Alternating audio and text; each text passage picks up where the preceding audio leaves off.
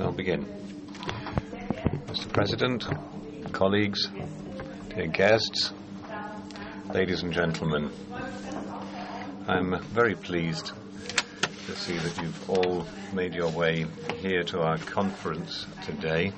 I know that some of you have uh, come a very long way as well to get here. And uh, we're very pleased to have you here today. My name is Gabriela Heid- Heinrich. I'm Deputy uh, Chair of the SPD group in the Parliament. It's a recent development that from October until just now I was Rapporteur General for the fight against racism and intolerance. And in that framework, I was also responsible for the campaign against hate speech. We initiated this conference today jointly. This is going to be my last uh, act in my old function, and I'd like to point out that my successor, Mr. Jallow, is here today, and uh, he is, as from now, Rapporteur General for this uh, very important area of business in the Council of Europe. To start with, I have to say a few thank yous. Above all, of course, I'd like to thank the President of the German Federal Parliament, Dr. Wolfgang Schäuble, not just for being here to speak to us today, but also for providing particular support for this event. I'd also like to thank the head of the German delegation at the Parliamentary Assembly of the Council of Europe, Dr. Andreas Nick, who is also supporting our conference and is also going to be speaking in a minute. Above all, I'd like to thank the uh, Foreign Office as well. And particularly, I'd like to thank Mr. Bart for supporting this conference. And uh, I'd like to thank the Secretariat of the Committee for Equality and Non-Discrimination of the Council of Europe, the Delegation Secretariat of the German delegation, and my own office for organizing this conference today. I think everything has worked very well so far. Thank you very much. I'm very much looking forward to hearing from the speakers who have made themselves available today. We're going to have a very interesting day. And finally, I'd like to thank Ms. Vassiliou Enz, who is going to be moderating this conference today and will take over from me later. Thank you. And now I'm going to hand over to Dr. Nick. Well, Mr. President, Ms. Heinrich, from me too, on behalf of the German delegation in the Parliamentary Assembly of the Council of Europe, a very warm welcome to Berlin. I'd particularly like to welcome colleagues from the Parliamentary Assembly who have uh, made their way to Berlin to be here on this Monday morning. And I'd like to link that uh, welcome with a very warm word of thanks to Ms. Gabriela Heinrich, who uh, has uh, put a lot of commitment into her work as a general, as rapporteur general over the last couple of years. Made a lot of progress. We've uh, passed important reports in this area of business, and uh, we don't know whether to laugh or to cry. We see you're leaving our delegation to some extent, but uh, we're seeing that a member of the uh, Parliament Assembly of the Council of Europe is taking on a very uh, interesting job in the German Parliament. Um, Vice President of the SPD group, so uh, you remain with us as Vice Chair as well. I'd also like to uh, thank uh, the uh, Foreign Office for their financial support for this conference. I'd like particularly to welcome two uh, welcomes, David Klepke and Frau Luisa Lawrence. Ms. Klepke is the national winner of uh, the Essay Prize, um, which was uh, set up to celebrate the 70th uh, anniversary of the Council of Europe, um, imagining the future. The both of them in their work addressed uh, hate and uh, images of, uh, of uh, enemies, and uh, they were able to be congratulated at the ceremony the 70th anniversary by Mr. Macron. I'm glad that they've made their way to Berlin as well. Now, the subject could not be of uh, greater current relevance, particularly looking at what's happened over the last week in Germany. It's uh, painfully relevant to current affairs. Our concern about the effects of language is nothing new. Nothing new in uh, our time. In the middle of the 19th century, the poet uh, Heinrich Heine called on uh, everyone who uses words professionally, um, writers, journalists, and politicians, to remember that behind every word we use there is a person. The, uh, he uh, expressed it in his own poetry that uh, the word itself becomes uh, a deed in the hands of uh, the judge and the executioner. So uh, we're seeing how that happens in these days, in particularly since the invention of the internet, that we now have a platform which makes it possible for the public effect of the written or spoken word not to be um, confined to a small number of professionals as a matter of concern, but uh, anyone through this multiplier uh, can have a great effect with their words. Um, the historian Tony Torgerson made a provocative comparison recently with the uh, comparison with the time when printing was invented. A hundred years later, the wars of religion came.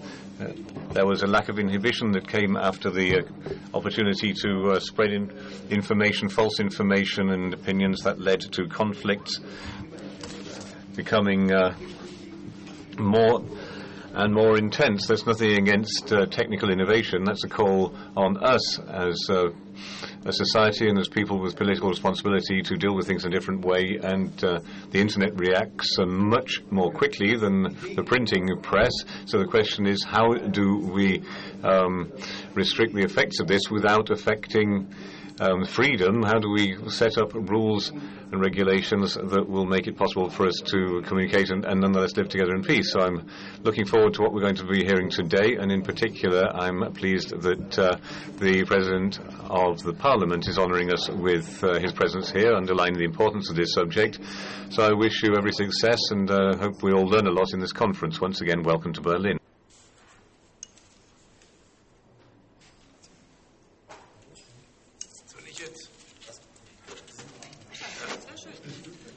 Meine lieben Kolleginnen und Kollegen. Dear colleagues, ladies and gentlemen, I'd like to start by welcoming you here as uh, President of uh, the Federal Parliament, welcoming you here in the Reichstag building, the seat of our Parliament. The building has a lot of uh, varied historical significance. Thank you as well, right at the start, for your work and the work you're going to be doing in this conference, which has brought you here to Germany and to Berlin. As uh, Dr. Nick has already said, the urgency of this subject has been underlined in a dreadful way in the last few days. Hate cannot drive out hate. That's what Martin Luther King said. 55 years ago today, the announcement was made that he was going to be given the Nobel Peace Prize because of his fight against discrimination and racism. He died only a few years later as the victim of a hateful crime of violence. Hate is not a new phenomenon. It's always existed. But under the conditions of digital communication, we can see ourselves these days faced with a completely new sounding board for hate and for agitation. Personal slander, lies, denunciations, calls to violence. It's not just there is uh, a potentially unlimited uh, audience for that. Once it's there in the world, in the World Wide Web, it's scarcely possible to delete it. The French philosopher André Glucksmann complained already in 2005 about the return of an elementary violence, which he summed up in the worrying formula, I hate, therefore I am. He describes how hate works. Hate accuses without knowledge of the facts. Hate judges without wanting to understand. Hate condemns arbitrarily. It has no respect for anything. It sees itself as the object of a universal conspiracy, and in the end, full of resentment and immune to all governments, it expresses an argument, arbitrary and pompous conclusion by closing its jaws, biting. The internet seems to be predestined for this mechanism. The so-called social media work as a catalyst for emotions, particularly emotional outbursts of a neg- negative nature in digital echo chambers in which the light, like-minded come together to confirm their own view of things, usually a negative view. Protected by the anonymity of online communication, the inhibitions of decency and morality fall. It's a phenomenon we're acquainted with. When no one is watching, we allow ourselves to do things that we probably wouldn't do when if someone else was there. In the net, many, apparently unobserved, give their anger and their hate free rein. They work themselves up to exaggerations which they perhaps would not allow themselves in normal life. And as soon as there is a breach of the rules present online, it's an incentive to go further. And that, in the end, has a dangerous effect because hate in the network, in the net, changes the real world. The, full, the effects on political debating culture and the, the climate of society are dreadful, particularly since the possibilities of uh, distributing hate digitally, just mentioned social bots, represent a weapon that can be used politically in a targeted way. Democratically elected representatives in local government, but all many of our colleagues in parliaments are the target of insults, defamation, hostility, and threats, which are almost without any limits. And it's not just the words that leave the limits. Not here and not in other countries. In January, in Poland, the mayor of Gdansk, Paweł Adamowicz, was stabbed on a public stage. And one of the dreadful experience of that we've had in Germany was the dreadful hate and scorn which appeared in the net after the government president of Kassel was cold-bloodedly murdered in before his own house. Even worse, um, crimes aren't carried out in secret; they're displayed to the world. In March, we could watch aghast how the murder of Christchurch disseminated his attack on two mosques to the whole world through Facebook. Murderers like Breivik or the extremist who tried to attack a synagogue and killed two people show their crimes in live stream. Where does this anger come from, which has no respect for other people, that justifies violence, which uh,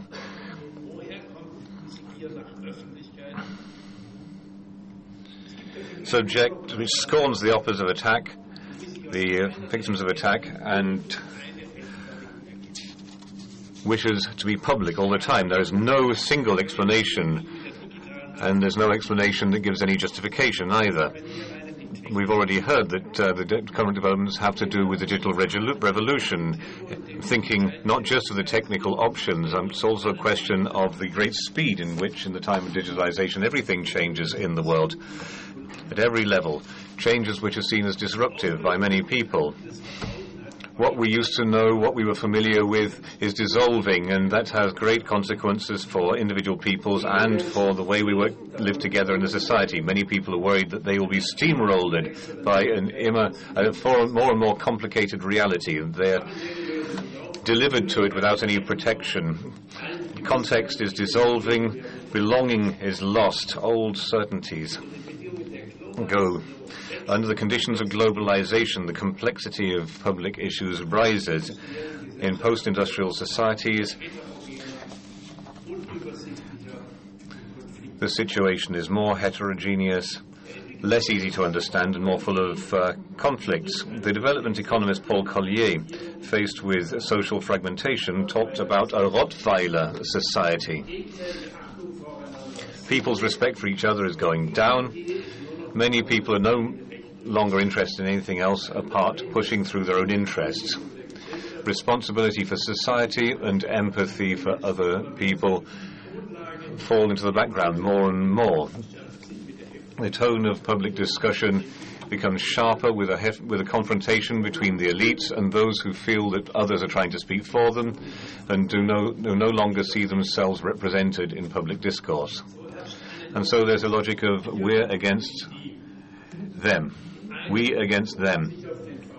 Some refer to so-called common sense, which calls everything into question which doesn't fit into a simple s- structure.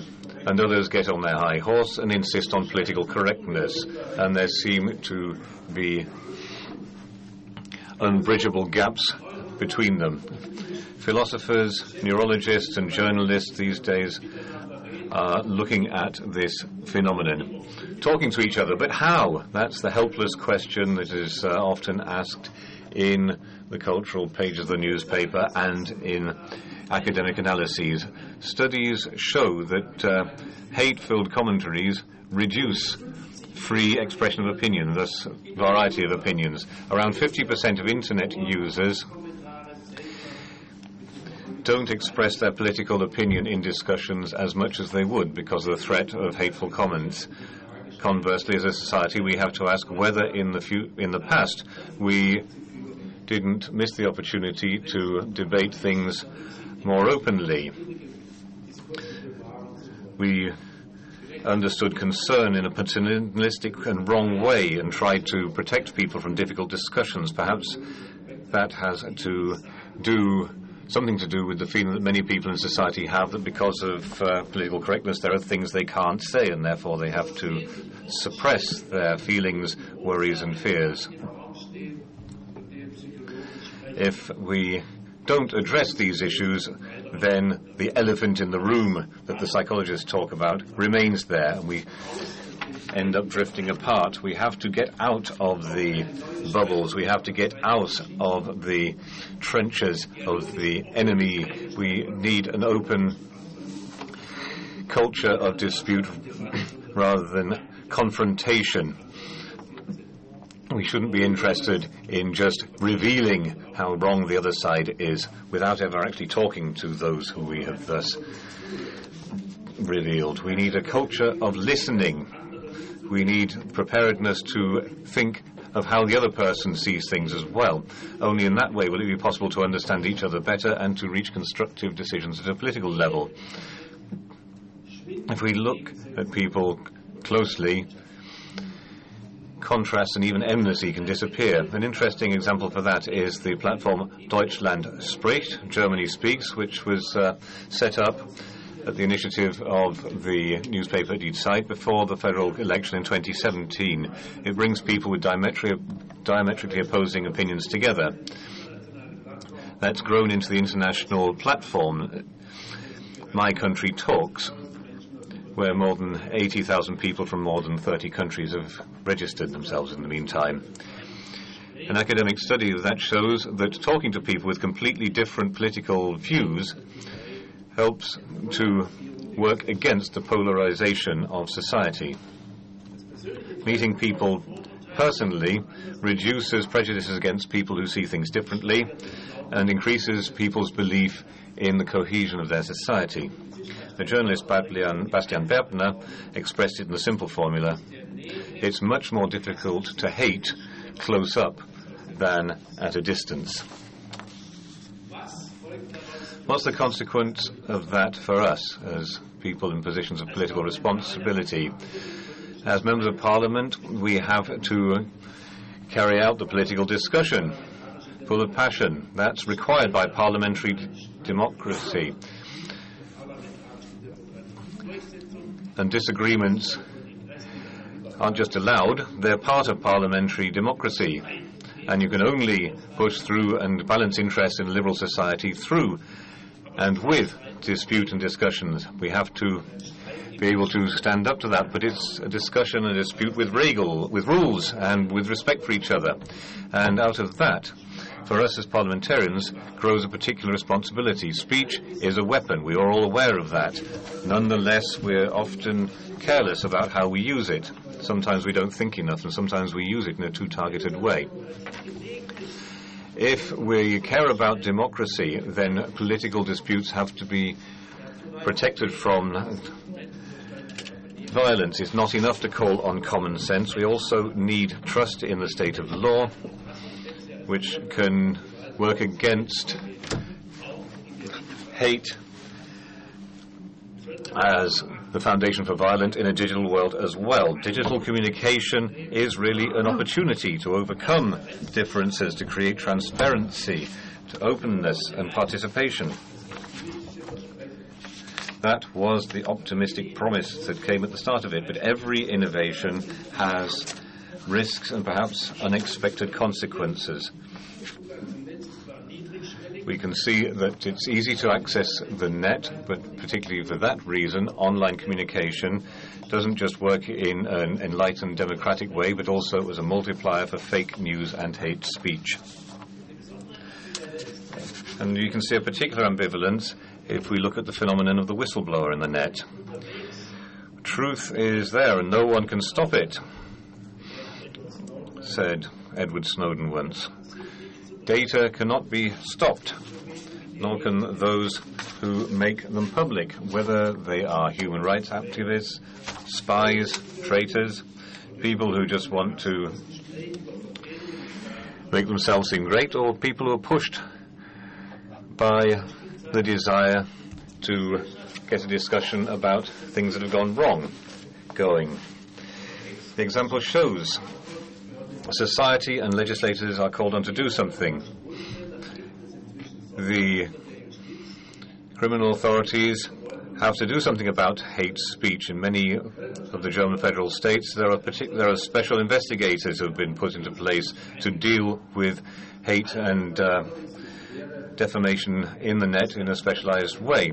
There's a, particularly in Cologne, there's one with the name hate speech, but none of that will do anything if the courts do not recognize how serious it is and what comes out of exaggerated expressions of hate in the net.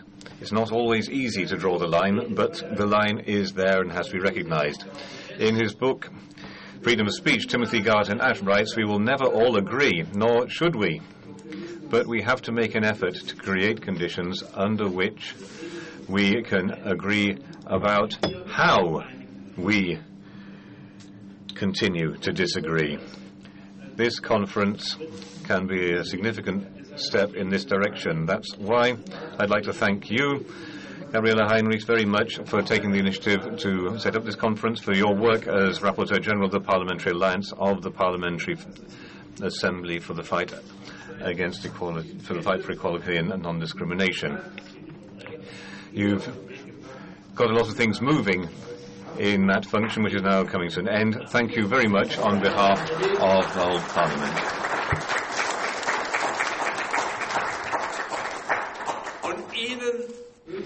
And for you, I wish you every success in this conference, and I wish all of us fruitful results to contribute to the peace of our culture of dispute. Thank you.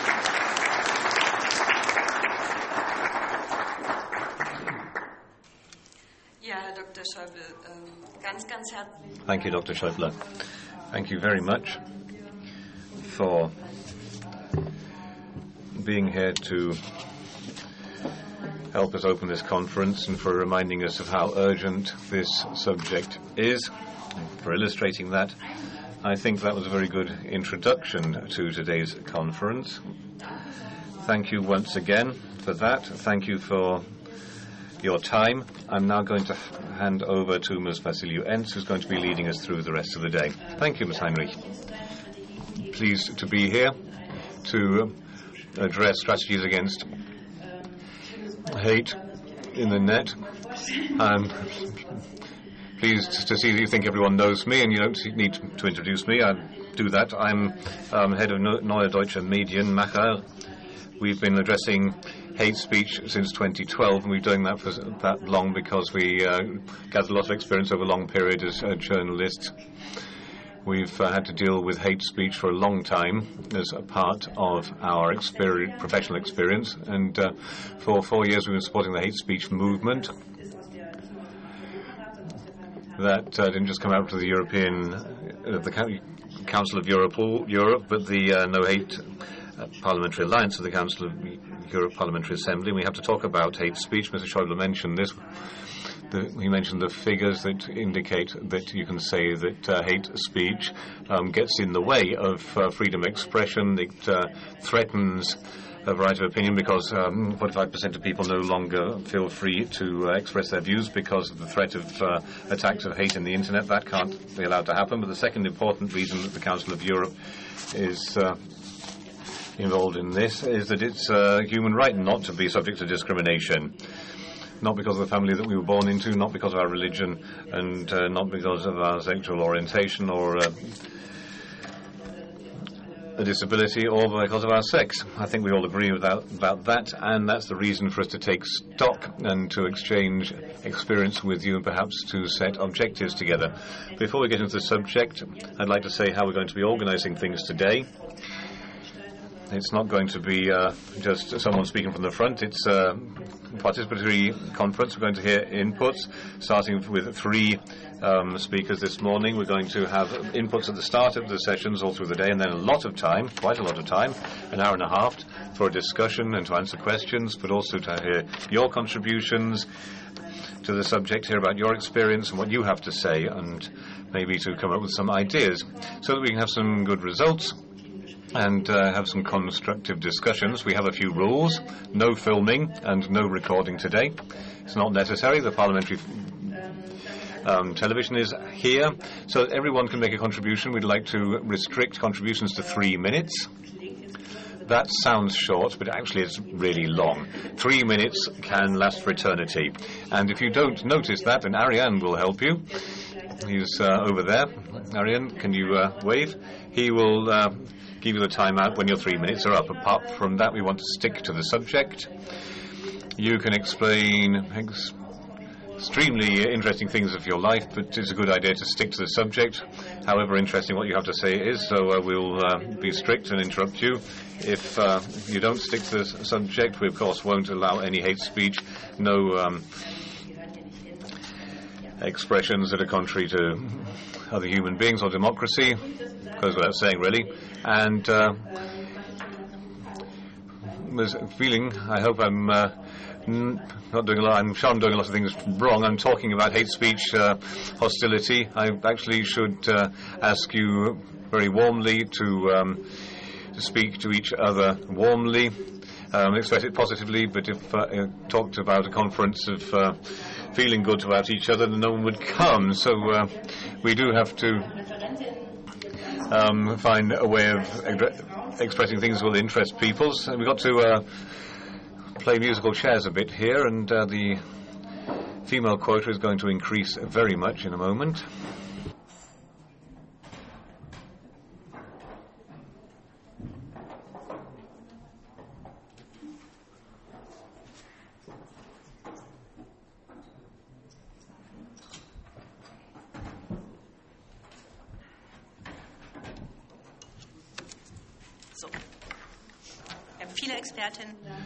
We have a lot of experts. We have many speakers for each session, as you'll see and hear. Ms. Wehling, who's going to start with the first contribution, talking about the effects of language Mr. Schäuble said language is a weapon. It's not easy just to say something positive and then everything's fine. It's much more complicated, and the relationship of framing to hate speech is quite complicated as well. And for that reason, Ms. Wehling is here to uh, make that link. Dr. Elisabeth Wehling from the Department of Linguistics of the University of California, Berkeley. You have the floor. Go ahead. Frame away. Thank you. Thank you for that introduction. So, good morning. I'm speaking German because there's interpretation at the back of the room. And what we're going to be talking about is framing. What does framing mean? Or what kind of questions do we pose when we talk about framing? I'm a cognitive linguist and I work with discourse analysis, brain scans, behavioral experiments, and I work in conjunction with other researchers looking at how people think, how they decide, and the kind of impact which language has on our decisions and on our actions. How do we understand the world? How do we understand language? And how does language turn into action? Well, that starts out with something very straightforward. Every word triggers a frame, and I mean really every single word. If I say to you, salty licorice, then, in order to understand what I've just said, then you're not just going to be thinking about black, oh, which is your favourite brand of salty licorice, but because the word salt is in there, you'll also be thinking about the flavours. There'll be an activation going on in the taste receptors in your brain because to understand what's going on, that's how your brain works. That's the case if you're talking about taste, if you're talking about talking about a smell, if you're talking about cinnamon, or if you're talking about the visual, about motor function. This is mental or neural modulation, and it's one reason why language is so powerful, and it's also one reason why we should look more carefully at every single word that we're using in discourse or discussion one with another. We need to really weigh up the words that we use in discourse because every single word triggers a frame. And there's also, of course, the motor functions are triggered by this. If I say to you, cake or grip or chew, then neural, neural clusters are triggered by that as well. Just as if you were preparing to use your legs, to use your hands, or to chew. The same goes for emotions, and it also applies to metaphorical language. If I say a sweet child rather than a nice child, which region do you think is active in your brain? It's the region that senses sweet flavours and the positive emotions associated with it. That's a frame. If I say somebody has a rotten character or his politics is really dirty, doing dirty deals, what is triggered is the amygdala, for example, which is triggered when, for example, we see images of people vomiting, or if we smell rotten fish, we sense physical disgust, and these are triggered if you take the metaphors of purity and use them in our discourse of interactions. These neural interaction simulations have a great deal to do with the visual, with motor skills, but with other things as well, with feelings, both negative and positive, with aggression, with fear, but also with positive feelings such as love, and the idea of activating frames and co simulating as well to understand each and every word is enormously important. If we have patients who have neural damage due to strokes or due to diseases such as Parkinson's, which affect the brain, depending on which part of the brain has been damaged, you'll find that these patients have enormous difficulties. For example, it can be hard for them to understand actions, words. In the premotor cortex, for example, if there's damage in that area, they won't be able to understand they should act. We can simulate this in the lab. You can switch off, so to speak, parts of the brain for certain periods, and you can see that that affects people's capacity to understand language. So, frames are the framework for all of our know how, and that's absolutely vital to be able to give meaning to words and also meaning to other information. And that also applies to metaphorical language. The sweet child, as I said, the rotten character, and so on and so forth. And you won't be surprised at all that a lot of our political debate is associated with such metaphors because we constantly take abstract political concepts and divide those into ideas, into images, into context. That's exactly what we're talking about. We talk about framing.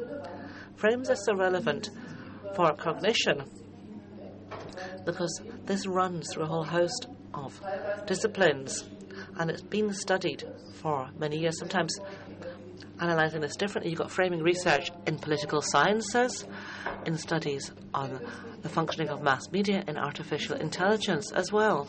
Now, why do you look at frames in artificial intelligence? That will be one of the first objective was Marvin Minsky. Why do you have frames in artificial intelligence?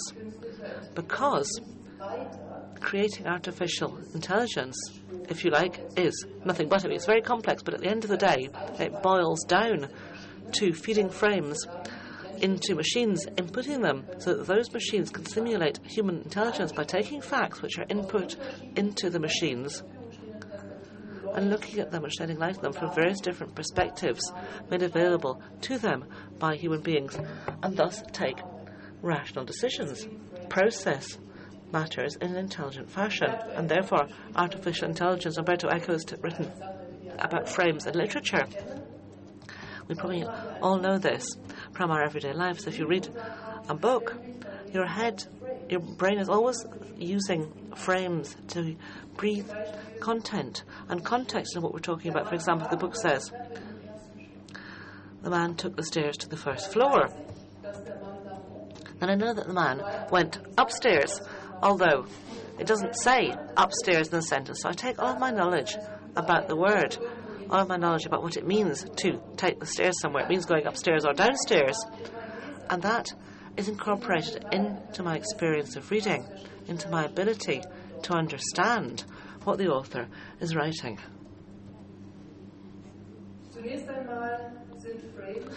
First of all, frames are something you find in everyday cognition. It's how we think, and we have the same frame for a whole host of different things. If you say dog, for example, we would have to have an enormous debate as to how you appraise a dog. We'll say, yeah, okay, a dog. Big dog, small dog, generally barks. Hopefully, it's a friendly dog. So we draw on our prototypical frames on dogs, no problem there. However, and this also applies to the salty licorice and so on, which I mentioned at the outset. If you have frames that shed light on and interpret content from different perspectives, then you find that there's a conflict as to the perspective on what we're looking at. I'm going to give you an example now. It's quite a relevant one. If you know this example, I'm sure. So you've got a glass, and the glass is either half empty or half full. That is a simple matter of fact. And we have to take up a position by definition in order to be able to determine what is actually going on. Is the glass half full? Is the glass half empty? And we really cannot get out of that Then I can say the glass is half filled or half not filled, but we always have a particular standpoint. Try it out. Try to describe this in purely factual, objective terms. You just can't. It's not possible.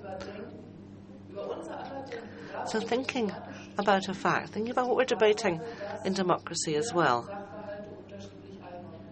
we need to bear in mind that we all appraise matters of fact from different perspectives. We don't dispute the fact that there is unemployment, but we disagree on what we think the reasons are and the impact of it. And there's the question of relative values and realizing in a democracy we all appraise content and subject matter on the basis of different values. That's actually the essence of democracy. We shouldn't just take this on mind in our thinking or in the programmatic approaches that we propose, but we need to be consistent and to come up with a form of speech that conveys that. That is honest and constructive framing and political interaction one with another. There's the question of whether you call it the tax burden or tax responsibility, whether you say climate change or climate crisis, whether you say violence against women or whether you say violence by men against women. If I take this glass and put it down too quickly, didn't I? If I hold up this glass and you say to me, this glass is actually a can of milk and it's almost pouring, spilling over. Well, are you using a frame? You certainly are, because all forms of communication use frames. Are you being constructive and honest in using language? to engage in political debate and to make it easier to come up with a political compromise. Well, no, you're misleading people because it's not a can of milk which is almost spilling over. And so you can distinguish the form of communication in terms of the frames that are used. You can distinguish between a perspective that where you use language to explain what you mean and to clarify, or where you use language to mislead. If you say that this is a can of milk which is spilling over, then there is a term for that. The term is certainly not framing. The term is lying, is misleading people.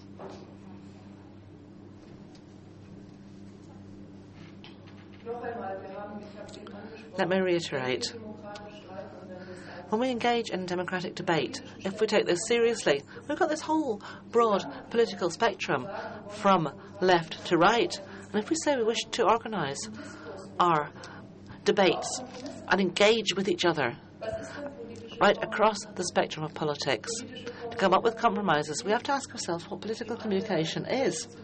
It's not about saying that well, yes, you're right, you're right, and nor is it about everyone thinking the same thing. It's first and foremost, in the first instance, understanding what the other thinks. And the clearer the language, the clearer it is. Think about how you describe things. Is it a worker? Is it someone who's performing work? Is it a tax burden? Or is it a tax responsibility? And so on and so forth. And the better that works, the better our discourse is. Now, as long as we're not in the realm of lies, no frame is truer than another. They highlight different aspects of truth, and therefore they're selective. They implement particular facets or aspects of the facts that we're looking at. Moving on now to aggressive use of language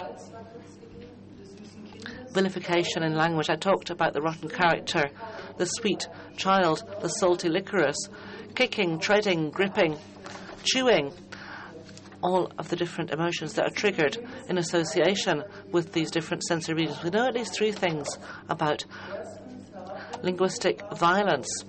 If you have language which excludes people and is violent, it, it triggers pain sensors in the brain. So vilifying, aggressive, degrading language triggers pain and certain hormones, certain chemical substances are released as a consequence. It activates the amygdala as well.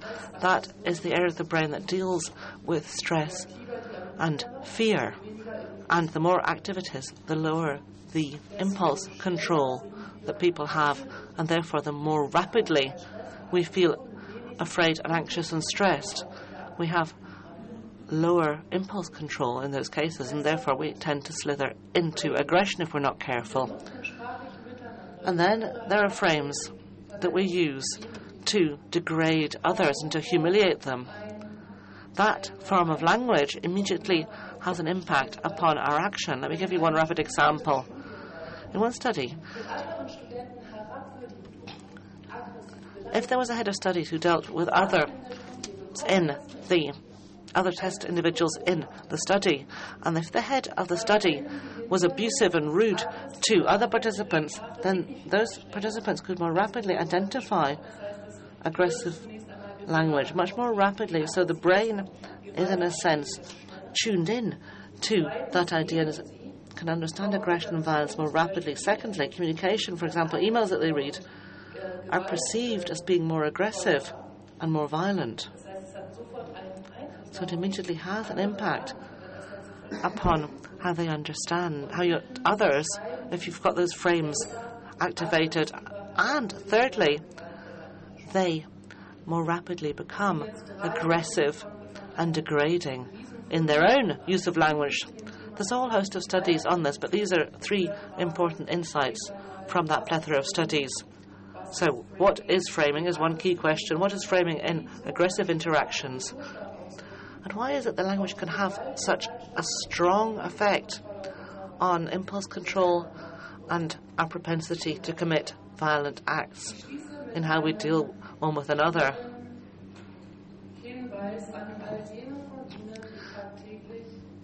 A few words to now to all of you who day in and day out are dealing with the question as to how you should respond to violent language. And if you yourself are using racist language and sexist language, how do you respond to that? If it doesn't correspond with your own worldview, we all have an enormous problem, every single one of us. Nobody is excluded from that, and the problem is negativity bias.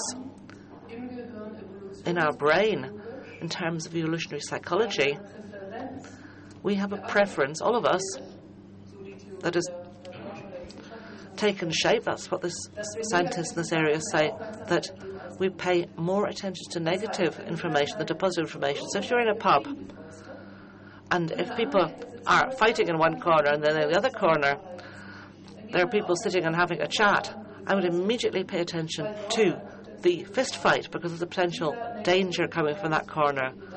And the negativity bias means that all of us, whether we consume media day in, day out, whether we are working in editorial office have to decide what will be on the airwaves or in the press, or if we're in the Bundestag, we always tend to respond more rapidly to the negative, and that includes linguistic violence. We also tend to be prompter in our reception thereof and to carry that forward as well. It turns into a legitimate form of discursive interaction, which is problematic.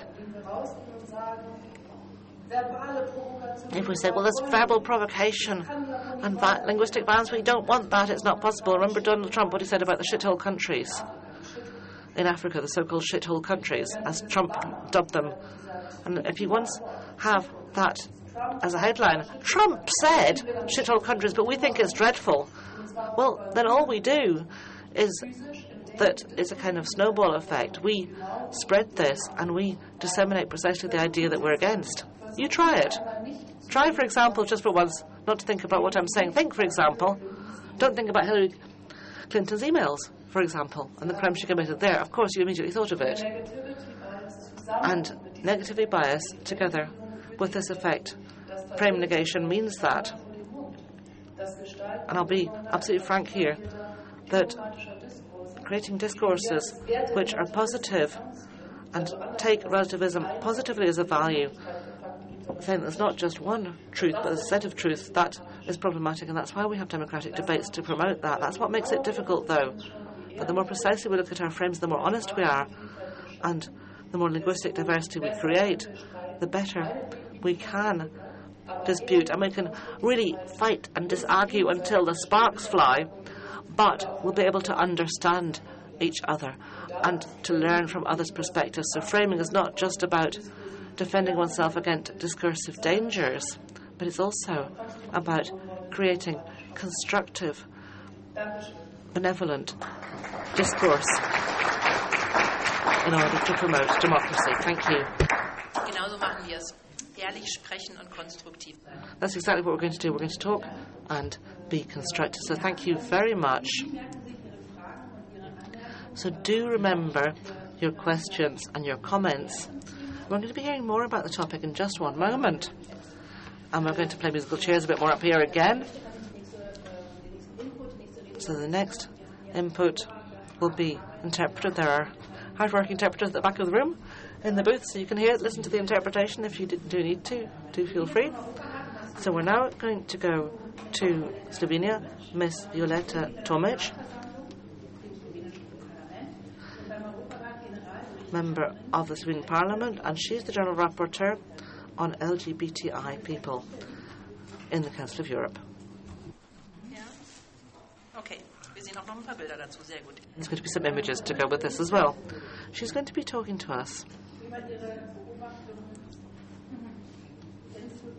about her observations in Slovenia and the rest of Europe. The first of three people are going to be talking to us about their experience on the front lines of speak in practice. Go ahead. Thank you very much. Is it? Yeah. Oh, okay. Thank you very much. Uh, dear colleagues, ladies and gentlemen, we are living in the time of extreme hate, and hate speech is one of the most crucial problems of contemporary society. Hate speech is always destructive, harmful, and dangerous practice with instant and long term consequences. It contaminates social atmosphere, initiates social conflicts, initiates intolerance, hatred, and violence, is illegal, and hate speech leads to hate crimes. Always. Hate speech is growing every day, and instead of limiting hate speech, introducing legal protection and sanctions, and implementing the law for protection against any kind of intolerance and hate speech and hate crime, many states and legislators are just silent witnesses of this cruel and devastating practice, which is growing bigger from day to day, each minute and each second. But we should never forget that every aggression, every crime, and every war started with the hate speech which we were tolerating since it was too late. Hate speech is feeding its hungry stomach directly from extremists, conservative and militant right wing politics, supported by religious fundamentalism and church hierarchies. Before I entered politics, I worked as an actress in theater where we never judge people on their skin color or sex orientation. As politician and MP, I must say that political arena is one of the most influential and most fruitful sources for spreading encouragement, promotion, and dissemination of hate speech into every pores of the society and every part of our lives. If citizens through mass media follow hate speech as manipulative example of their governments, their politicians, their leaders, then I'm very sad to say this. The politics is giving the most horrible example. If people hear from leaders that hate is okay, then they will act like hate is okay. Maybe I'm wrong, but I have a feeling that this problem is even bigger in our post socialist countries, where people have a feeling that democracy gives them just rights and no responsibility. Because they didn't have full freedom of speech in previous system, now they exercise full freedom which is beyond any rational control. In Poland, for example, they announce LGBT free zones, but we all know that it is impossible to have cities without gay people. You just could have cities where people are scared to express themselves. Sometimes they say uh, hate speech is definitely industry. Industry of hate and hatred, industry of violence, hate crime, conflict and war, industry of manipulation and subordination of powerless masses, of mass, most vulnerable and marginalized groups of the society. And they used to say more laws, less rights. But the fact is that hate speech must be regulated by law, and the legal regime must be fully implemented for protection of people who are victims of hate speech. However, all existing international national human rights standards, all conventions, treaties, all existing laws and legal protection from discrimination, and all the promises that were given by the states and international community to the people about protection of their civil and human rights, about protection of their freedom, safety, and welfare are now under the question, under serious threat. And why? it is so? Because all protective mechanism and all the laws are only a white page of paper, a dead letter if not implemented in everyday reality.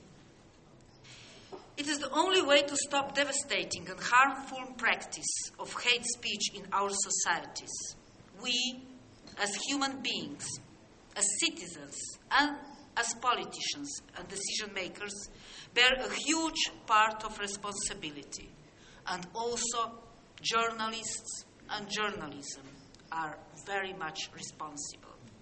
They used to say, and we already heard it today, word is stronger than a sword. Today, political assassina- assassination is not necessary because they make a media assassination, murder of personality, and you are over. So, unfortunately, my also my country, Slovenia, as the rest of Europe, is very badly influenced by hate speech, public hate speech, media hate speech, political hate speech, Roman Catholic Church hate speech, internet and other social media hate speech, etc. The victims of politically produced hate speech are practically all minorities, all vulnerable groups, all deprivileged and marginalized groups and individuals.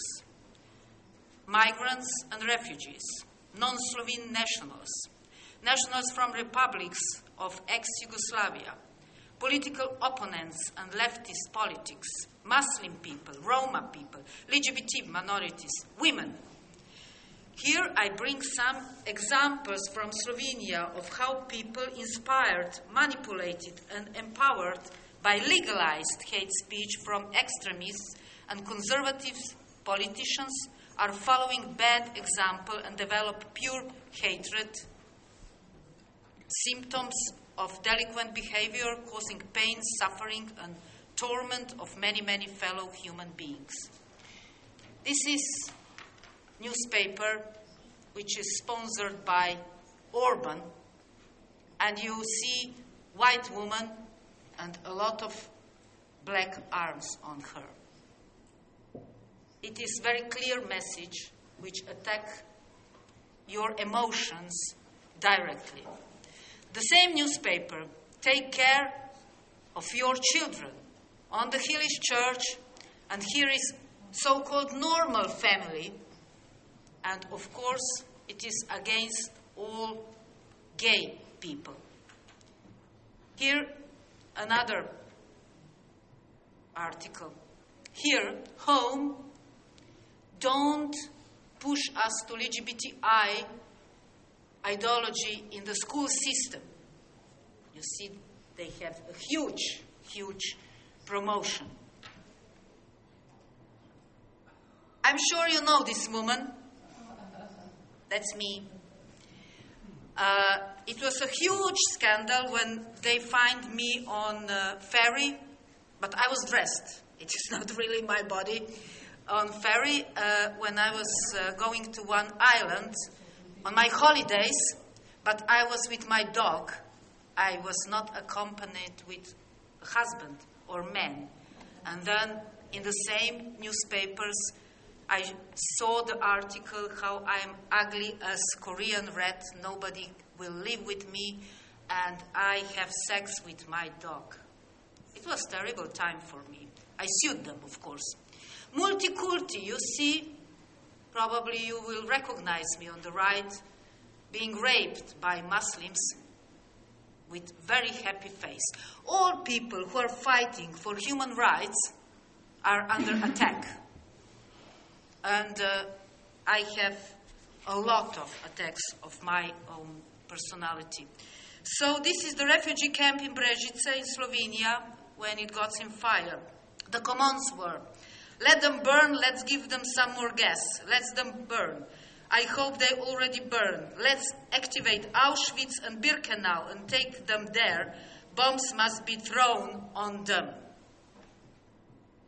This is my huge friend. He loves me very much and attacks me almost every day. He is armed uh, because uh, he's member of, of a paramilitary group of one party, far right party. People sharpen your hatches, bigger knives, or anything you have. Old motor saws, everything will be best used. Cutting off the heads in Slovenia will start. And these people, they have names, and nobody touched them. Next, when are we going to start shooting all Muslims? Don't we have rights to defend ourselves, like from partisans?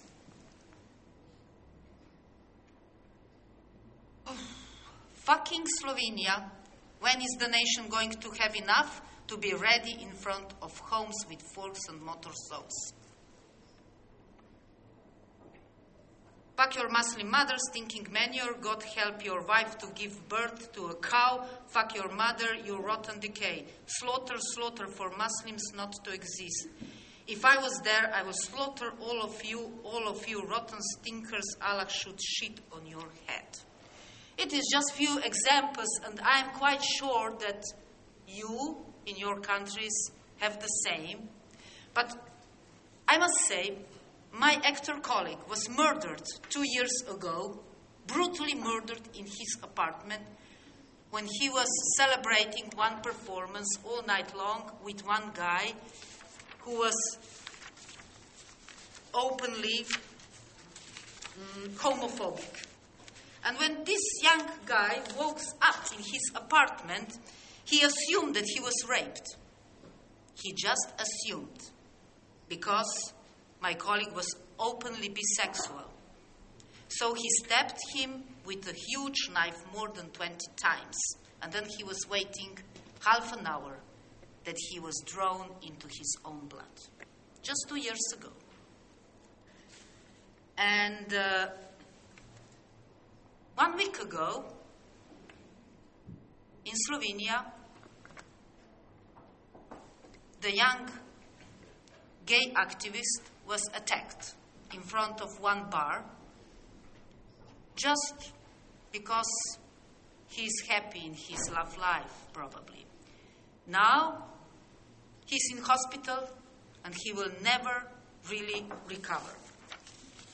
So, dear colleagues, we all agree that hate speech is a huge problem. And we all know that before Second World War, Politicians have a lot of meetings and discussions, but they didn't act against biggest evil on the world, fascism, which destroyed millions, millions of lives. So I'm asking you, what we gonna do? Shall we just talk? Or should we act immediately to stop this dangerous practice? Thank you.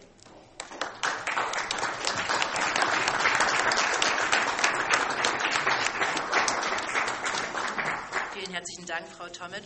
Ja, das ist drastisch. Thank you very much, Mrs. Tom, uh, Tomic.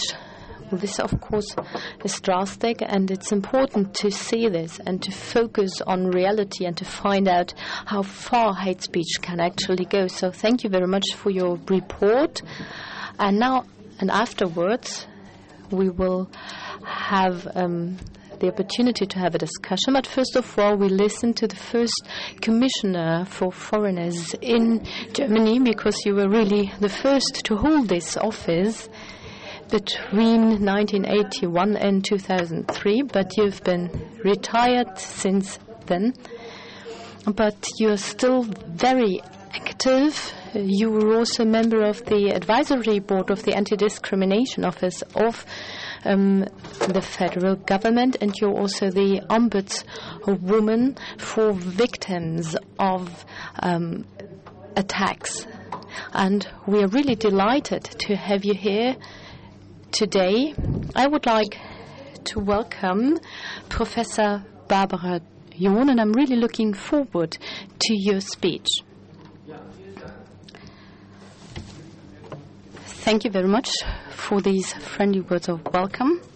English, uh, dear ladies and gentlemen, you know that words are powerful and they can be used for the good and for the evil. And probably it is right what Umberto, the legendary Umberto Eco, once said. Probably we invented words and speech in order to differentiate between good and evil to give people the freedom of opinion, whatever this means. To illustrate this in our own history, I remind ourselves that the use of language was made in Germany to stir up hatred towards people who had plentiful characteristics. But in one moment of history in Germany, we suddenly said, These are Roma, these are Sinti, these are Jews, and we don't like them.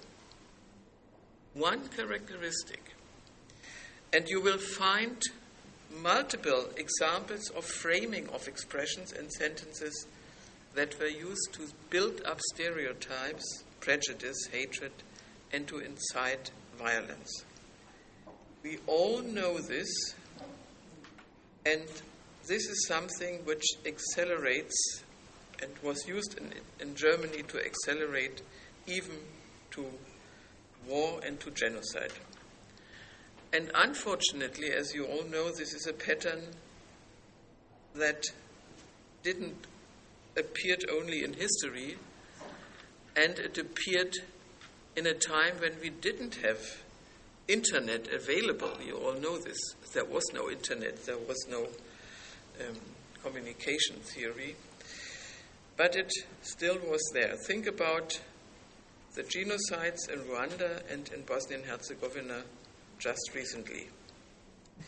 But after the Second World War, the Europeans at least seem to have learned the lessons from our past, and for several decades there was a consensus to refrain from offensive framing, to refrain from populism and from scandalization.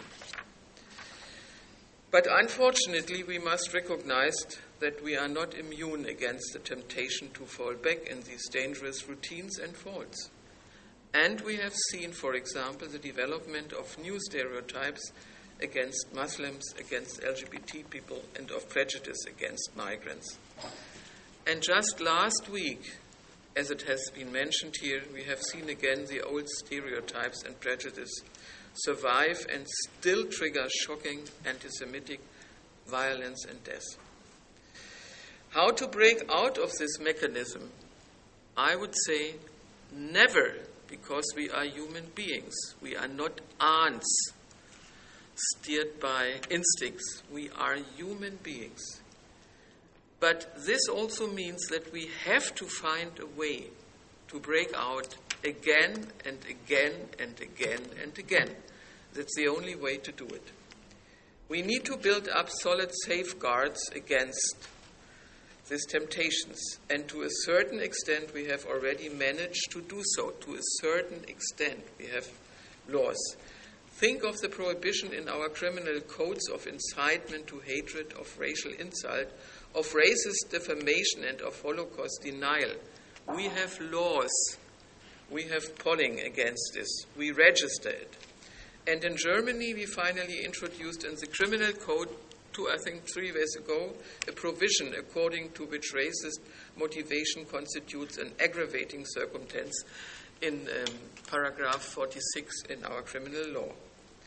But criminal law is not enough, and the commission I am part of, namely the Council of Europe's Commission Against Racism and Intolerance, ECRI has developed more comprehensive standards to prevent and combat hate speech and made specific recommendations for additional safeguard in our GPR, General Policy Recommendation number 15.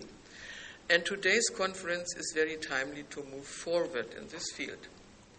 We need to make sure, at least try to make sure, that politicians, but also religious and community leaders and others in public life are aware that they have a particularly important responsibility because of their capacity to exercise influence over a wide audience.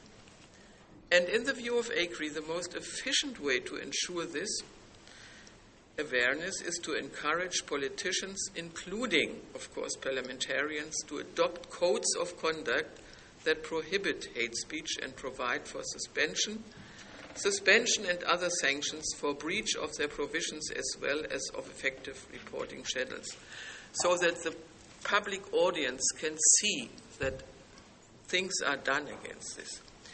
In this connection, I would like to remind us of an existing text from 1998 that many political parties in Europe had signed at that time, namely the Charter of European Political Parties for a Non Racist Society. Um, okay, it's 20 years ago, but I remember it very well. In Brussels, by signing this charter, many political parties have pledged already to reject all forms of racist violence, incitement to hatred, and from stirring up to inciting hostility. And this comprises the framing of topics in the political debate in a way that many reasonably be expected to stir, up prejudices, hostility, or division. And I'm very pleased to tell you that the Council of Europe's Parliamentary Assembly, in its most recent resolution 2275, this was this year, and ECRI, in its Roadmap for Effective Equality, have agreed that this charter be revised. There is a clear willingness to go a step further and make a more effective make it more effective by providing for suitable reporting channels and sanctions for breach of provisions. The Assembly's President and ECRI's Chair have recently met in Strasbourg to discuss how best this process can be initiated. We already have examples for such efficiency, self regulation, such as the, as the exclusion of two members um, of parliament from the sitting of a regional parliament in Germany for their racist statement. This was in, uh, in December uh, 2017, and uh, these statements have been made by two members of the AfD, of the Alternative for Germany party. However, we need to systemize and strengthen these rules and the mechanisms for their enforcement. I hope that you all will support the Councils of Europe's Parliamentary Assembly and agree in the process of revising and reviving this character and thus building another strong safeguard.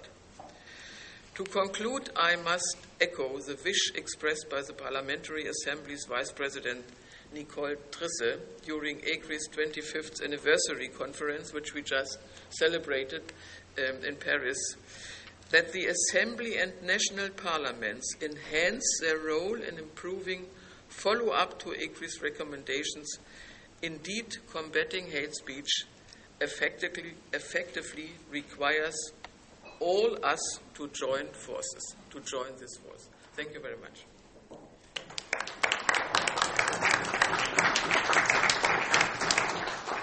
Allerbesten Dank, Frau John. Ähm, ja, ist viel zu verarbeiten.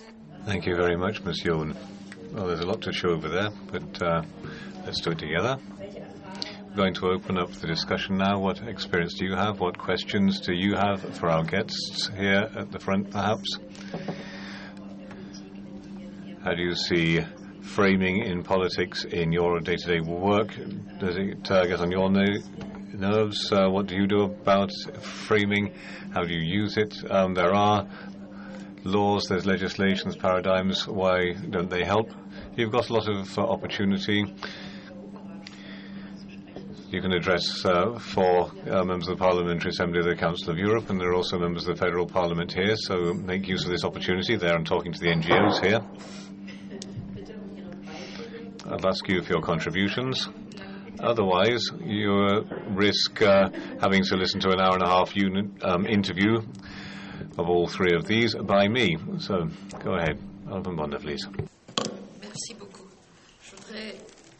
Thank you very much. I'll be speaking French. I'd like to thank all of the speakers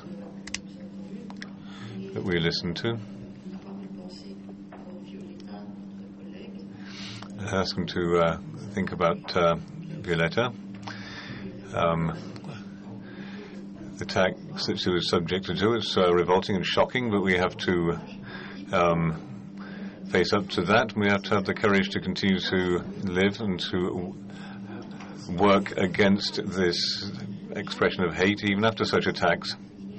There's uh, something I'd particularly like to ask Ms. Wehling. I thought her presentation was very interesting. It uh, opened up our minds to new ideas, and I'd like to uh, ask her something. Don't you think that the context in which a child learns words can have consequences? What I'm getting at is this.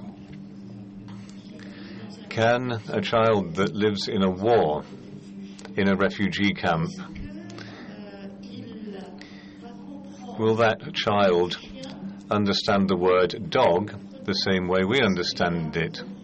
Will they understand the word police as we understand it?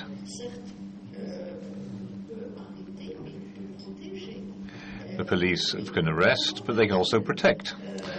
That's how we understand things. How will they understand these simple words when they live in a completely different context? Completely outside of the uh, framework that we're acquainted with.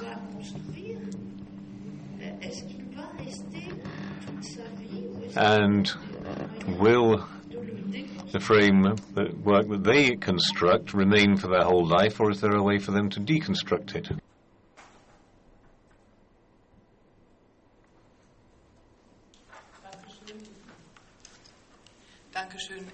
Thank you. I'll answer in German. And uh, the question you're asking is a very complicated one in its own way. First, you ask about children.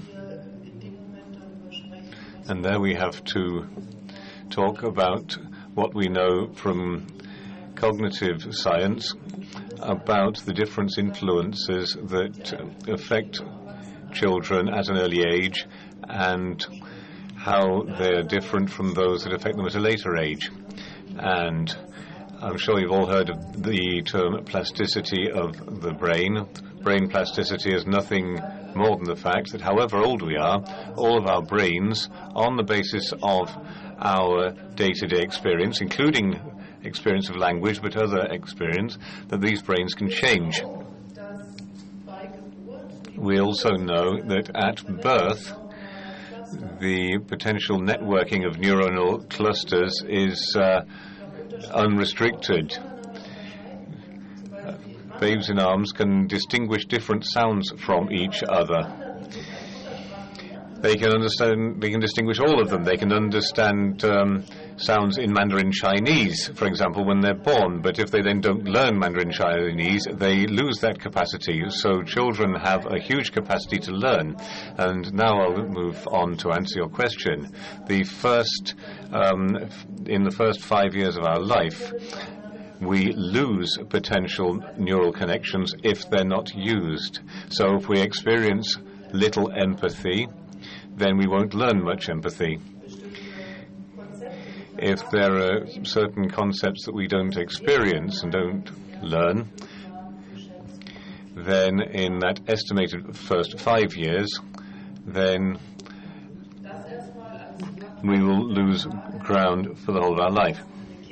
So that addressing the question of, uh, the ch of children's learning and children's brains in the broadest sense, but uh, essentially all of us, right from the start, learn different frames. To start with the simple example, because we learn different languages. Our mother tongue is different. Through our different mother tongues, we learn different frames. So there's a divergency that starts right then, depending on where you grow up in the way that we see the world and how you see. For example, there are cultures that have no word for grief um, interesting anthropological research. There's a lot of depression and uh, suicide in these cultures, and the team that carried out the research suggests that that's probably because the language is missing. So it's not just what you learn, it's when there is uh, missing language, then you can get into a situation of hypocognition.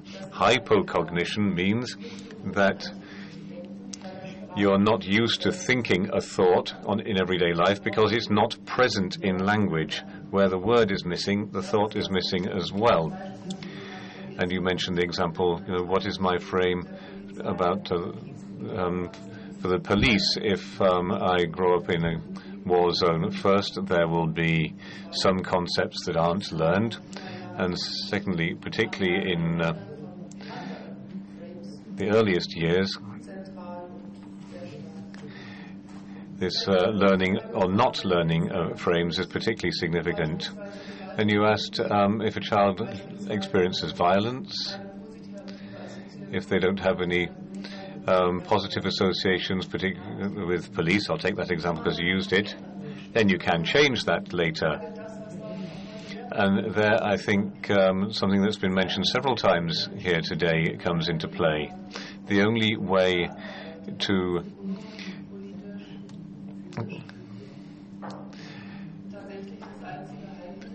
uh, help people um, who have experienced violence sociologically, economically, physically, emotionally is empathy, um, that they can uh, help them to move towards a situation, understand a situation that wasn't present in their earliest childhood. And that doesn't mean, I'd like to make that quite clear, that doesn't mean we have to use cuddly language when we um, argue with each other and have disputes in, with empathy in um, a democracy. It means we do argue, um, but it, we have to bear in mind that if we want to organize anything in a democracy, then we have to understand each other. And then it can make sense not to get into a discussion um, with the objective being to damage the other side or to win. That you have to start not by saying, I want to damage my political opponent today, but by saying, and here come back to empathy, um, that uh, understanding in democracy always takes place on the basis of empathy, and that always has to play a part. Are there any further questions or contributions? Go ahead, please. If you could introduce yourself briefly, perhaps, so we all know who is uh, speaking to us.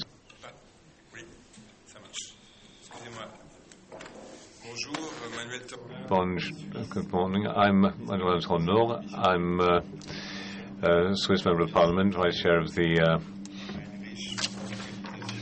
Committee on Equality and Non-Discrimination. Thank you very much to uh, Gabriela Heinrich on organizing this uh, remarkably well-organized conference here in the Bundestag.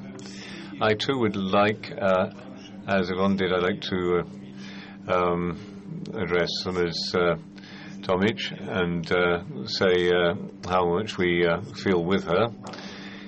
Um, given what she's ex experienced, a lot of uh, humanist politicians experience this in the countries of the former Soviet blocs. Look, um, we um, see this kind of thing every day on the internet, um, and I'm in Switzerland. See people talking about how they want to kill me and uh, they want to turn up at my home.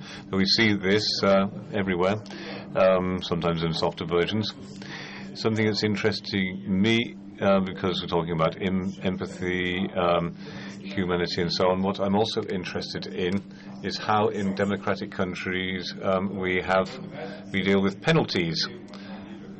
I regret this. In January, I had to. Uh, uh, leave the Council of Europe, as did you. I regret that uh, countries of the Council of Europe cannot agree altogether, east to west, with their customs and their traditions, their histories and so on, about penalties.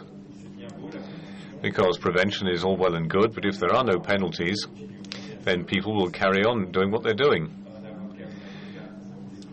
You can hire a lawyer to sue them. You can uh, take X or Y to court, but that's not enough. Um, in Switzerland, about five years ago, I don't want to say that uh, Switzerland is a model. It uh, does have its faults, but uh, there some things have worked well as well. Uh, five years ago, there was a vote of the people. Um, 66% uh, in a referendum accepted a new uh, article into the penal code. I can give you the re reference, and it's in the internet, um, which is a rule, a, an anti-racist rule to fight against all kinds of discrimination, quite clearly including anti-Semitism, which unfortunately is uh, once more on the rise in our country. And uh, thanks to some of the younger, one of the younger um, members of the Swiss Parliament, Zena, uh, there's going to be another rule coming in against homophobia. It's good that the people accepted that, uh, nearly 70%. It's uh, perhaps even astonishing. But I think that we can do better in Switzerland and elsewhere when it comes to penalties. I know that uh, some people, there are some politicians who don't like talking about punishment, sanctions, penalties, but I'm convinced that if there are no penalties, if there is no firewall, then we're going to end up talking about hate forever. This uh, new article of the Swiss Penal Code um, is fairly effective. You can uh, be sent to prison for three um, years or be subject to a very substantial fine, even if you're in a public place. If you hear someone uh, talking in a racist way or a homophobic way, but we've seen it's been difficult to fight against this fight against what's happening in the social networks. We've seen that in the committee as well. And as a result of the initiative of one, we talked to the representatives of Google, and uh, he was uh, just like Pontius Pilate, didn't want to do anything, washed his hands.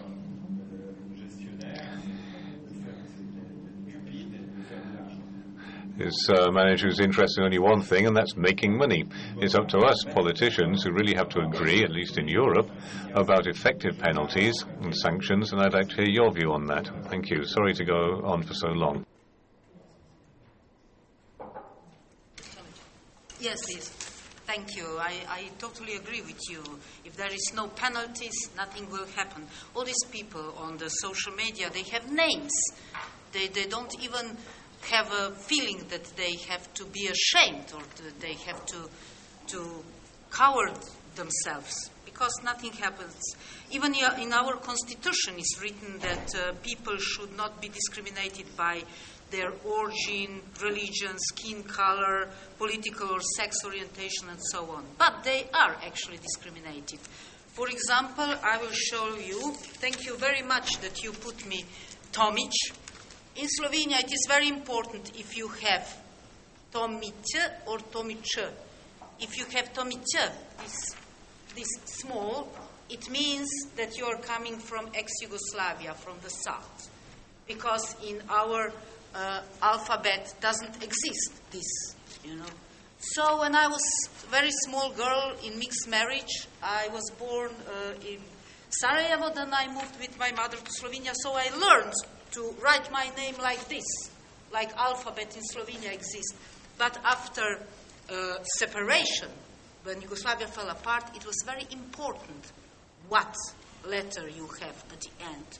So it was kind of stigmatization from the beginning. Also, we had erased people, a lot of erased people which lost their nationality and all the rights. And Court of Human Rights, they, they decided that we have to pay penalties, but really nothing happens. Uh, unfortunately, we are not part of former Soviet bloc. Slovenia was part of ex-Yugoslavia, and in Yugoslavia we experienced much more freedom as they used to have in Soviet Union. But even though we were former of non-aligned movement, but even though now extremists they try to convince us that we were living in communist system, but I can assure you it was not the case. So, yes, of course, we are preparing now in Slovenia new media legislation. And it would be very important. But even now, the right wing uh, media and uh, parties, they are fighting for their right to hate. So they spend a huge amount of money for propaganda, how we were turning back to some communist times when they will not be allowed to say everything they think. But uh, I think that we have to decide how tolerant we can be to intolerancy because it is leading to nowhere. It is always leading to the injustice and to suffer of millions innocent people. So I'm quite positive that penalties must be done and consequently followed. But you know also that uh, legislation is weak and also judge. They have different opinions. It is not that uh, judges are always on the same path. Some judges are intolerant very much and they support intolerance as well. That is a huge problem. So I hope that I answered your question. Thanks. Thank you very much. Ähm, ich möchte die stellvertretende Bundespräsidentin I'd like to welcome Petra Pau, Deputy President of the Bundestag. Welcome to you. We're now going to hear from Ms. John, who's going to respond to that comment, and then somebody else over there, and then over here. Okay. So, go ahead, Ms. John.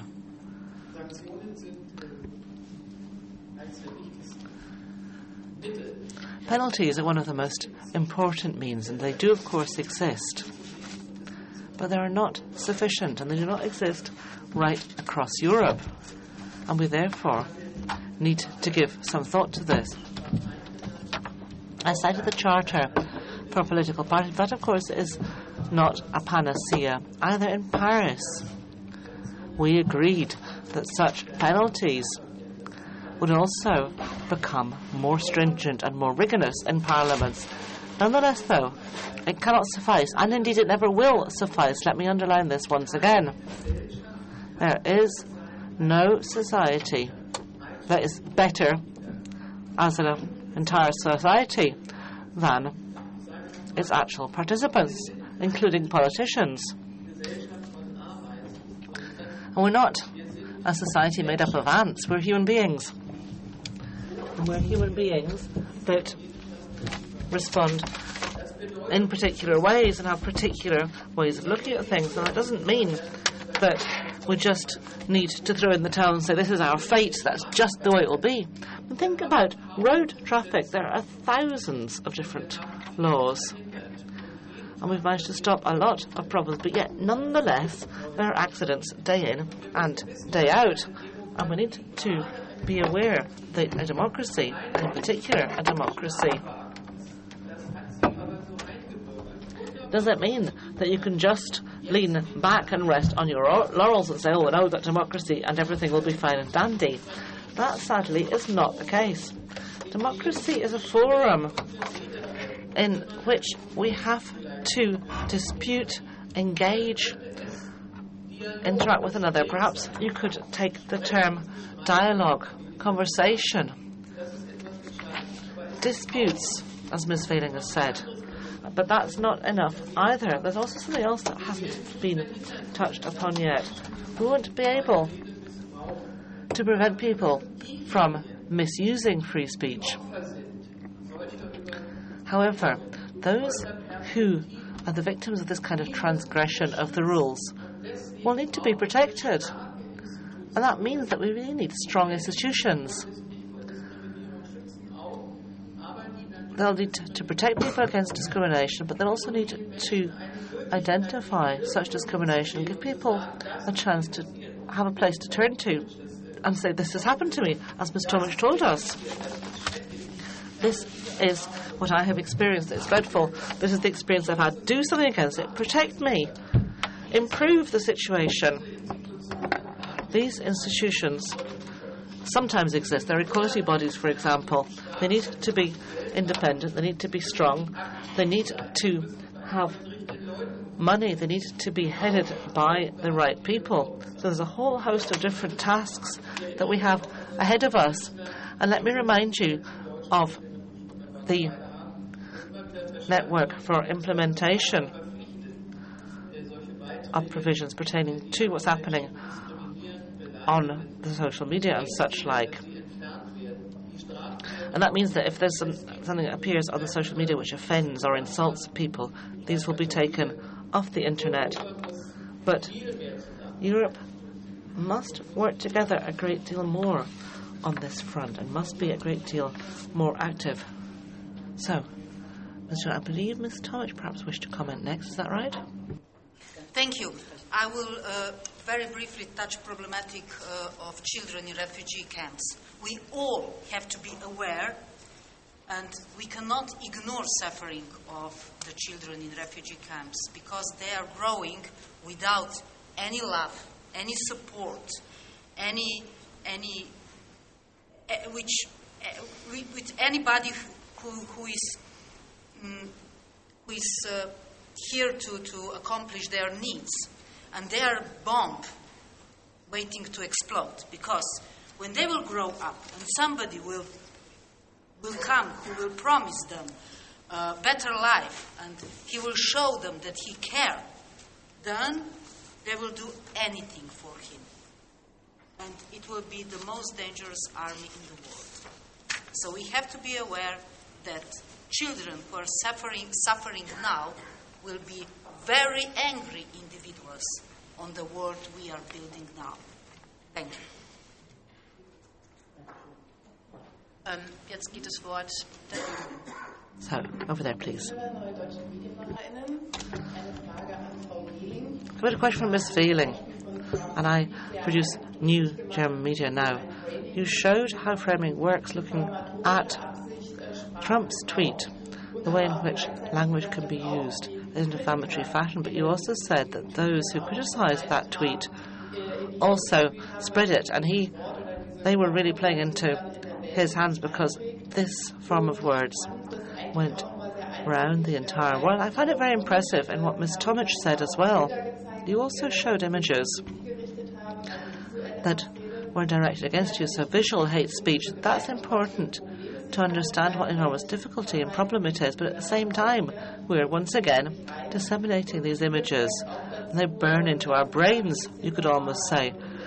And in one way, that perhaps means that the taboo is lifted, and this becomes somehow more normal. Is there a way to talk out, to talk up, and to stand up to hate speech without reproducing hate speech?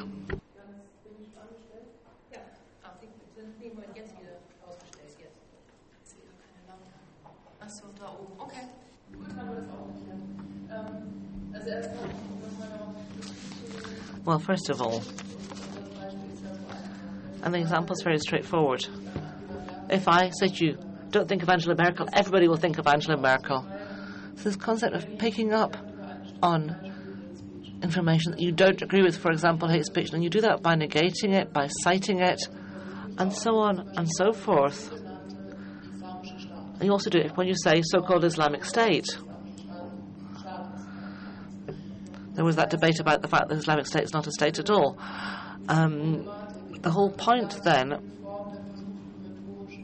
is that this difficulty arises whenever we try to establish rhetorical distance from these topics, and every time we tap into a frame, no matter whether we negate it or deploy it in an affirmative fashion, that frame becomes strengthened and reinforced within our cognitive context. There's neural simulation right down to that level. If you say to somebody with a brain scan and say the man is not kicking the ball or the man is kicking the ball, you'll get the same image produced. And you need to be aware of that and really bear it in mind what you said before as well. There's the empirical level as well, of course. And of course, it is the way that this is in the world. So, what do you do? There are campaigns that are negative, and how do you counter those? They're sometimes based on facts, but sometimes they arise when there aren't any facts around at all. And they always aim to ensure that a negative frame becomes propagated as part of a negative mode of discourse. That needs people to pick up on it, media, individuals, and this then becomes spread, which many of those involved may not actually be seeking to do. Now, discursive violence is, of course, part and parcel of violence. And that doesn't mean that discursive violence should not be named for what it is. And then you also have to weigh up the question as to whether you're going to enter into a discourse and say, frames XYZ have been deployed by a political antagonist, and subsequently say, I find this is all erroneous in terms of the facts, in terms of the content, or are you going to take your perspective and respond to the situation as it stands? Do you say an attempt is being made to overcome certain structures by using discursive violence in certain framings. I'm talking in theoretical terms in a sense here, and you then provide examples of this discursive violence. Nobody is, however, obliged to relook at it. If you have an argument in the family, you don't have to get entangled in the argument by repeating the argument of your opponent. For example, if I'm thrifty and whoever I'm talking to says to me, You're so stingy, Elisabeth. But for me, being thrifty is a positive value. It's not the same thing as being stingy at all. It's being thrifty. It's being careful with your money. So I've got a different frame as to spending limited cash. So the political discourse, the family discourse, well, if you say, I'm not stingy at all, then you've got the framing problem. But if you say, well, no, actually, I'm careful with my money, I'm thrifty, I can, for this and this reason, I understand why you do it differently, I understand why you perceive it this way, that's entirely different. There isn't a universal rule of thumb as to how you can really respond to this kind of discursive attack. And of course, it's not just attacks in discourse, they're often coupled with attacks which are physical, but these attacks are always complex and multifaceted, and we do need to bear in mind this question of the media structure as well, and also legal structures. Discourse and language are certainly important, but they always happen within a particular context. Within context of, for example, legal structures, media structures, and nobody has said that talking and debating was straightforward.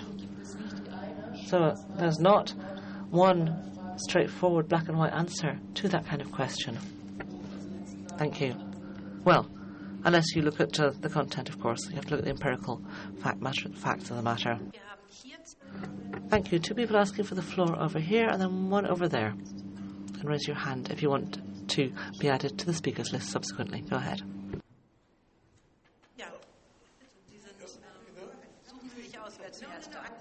Can agree who goes first and who goes second. Okay.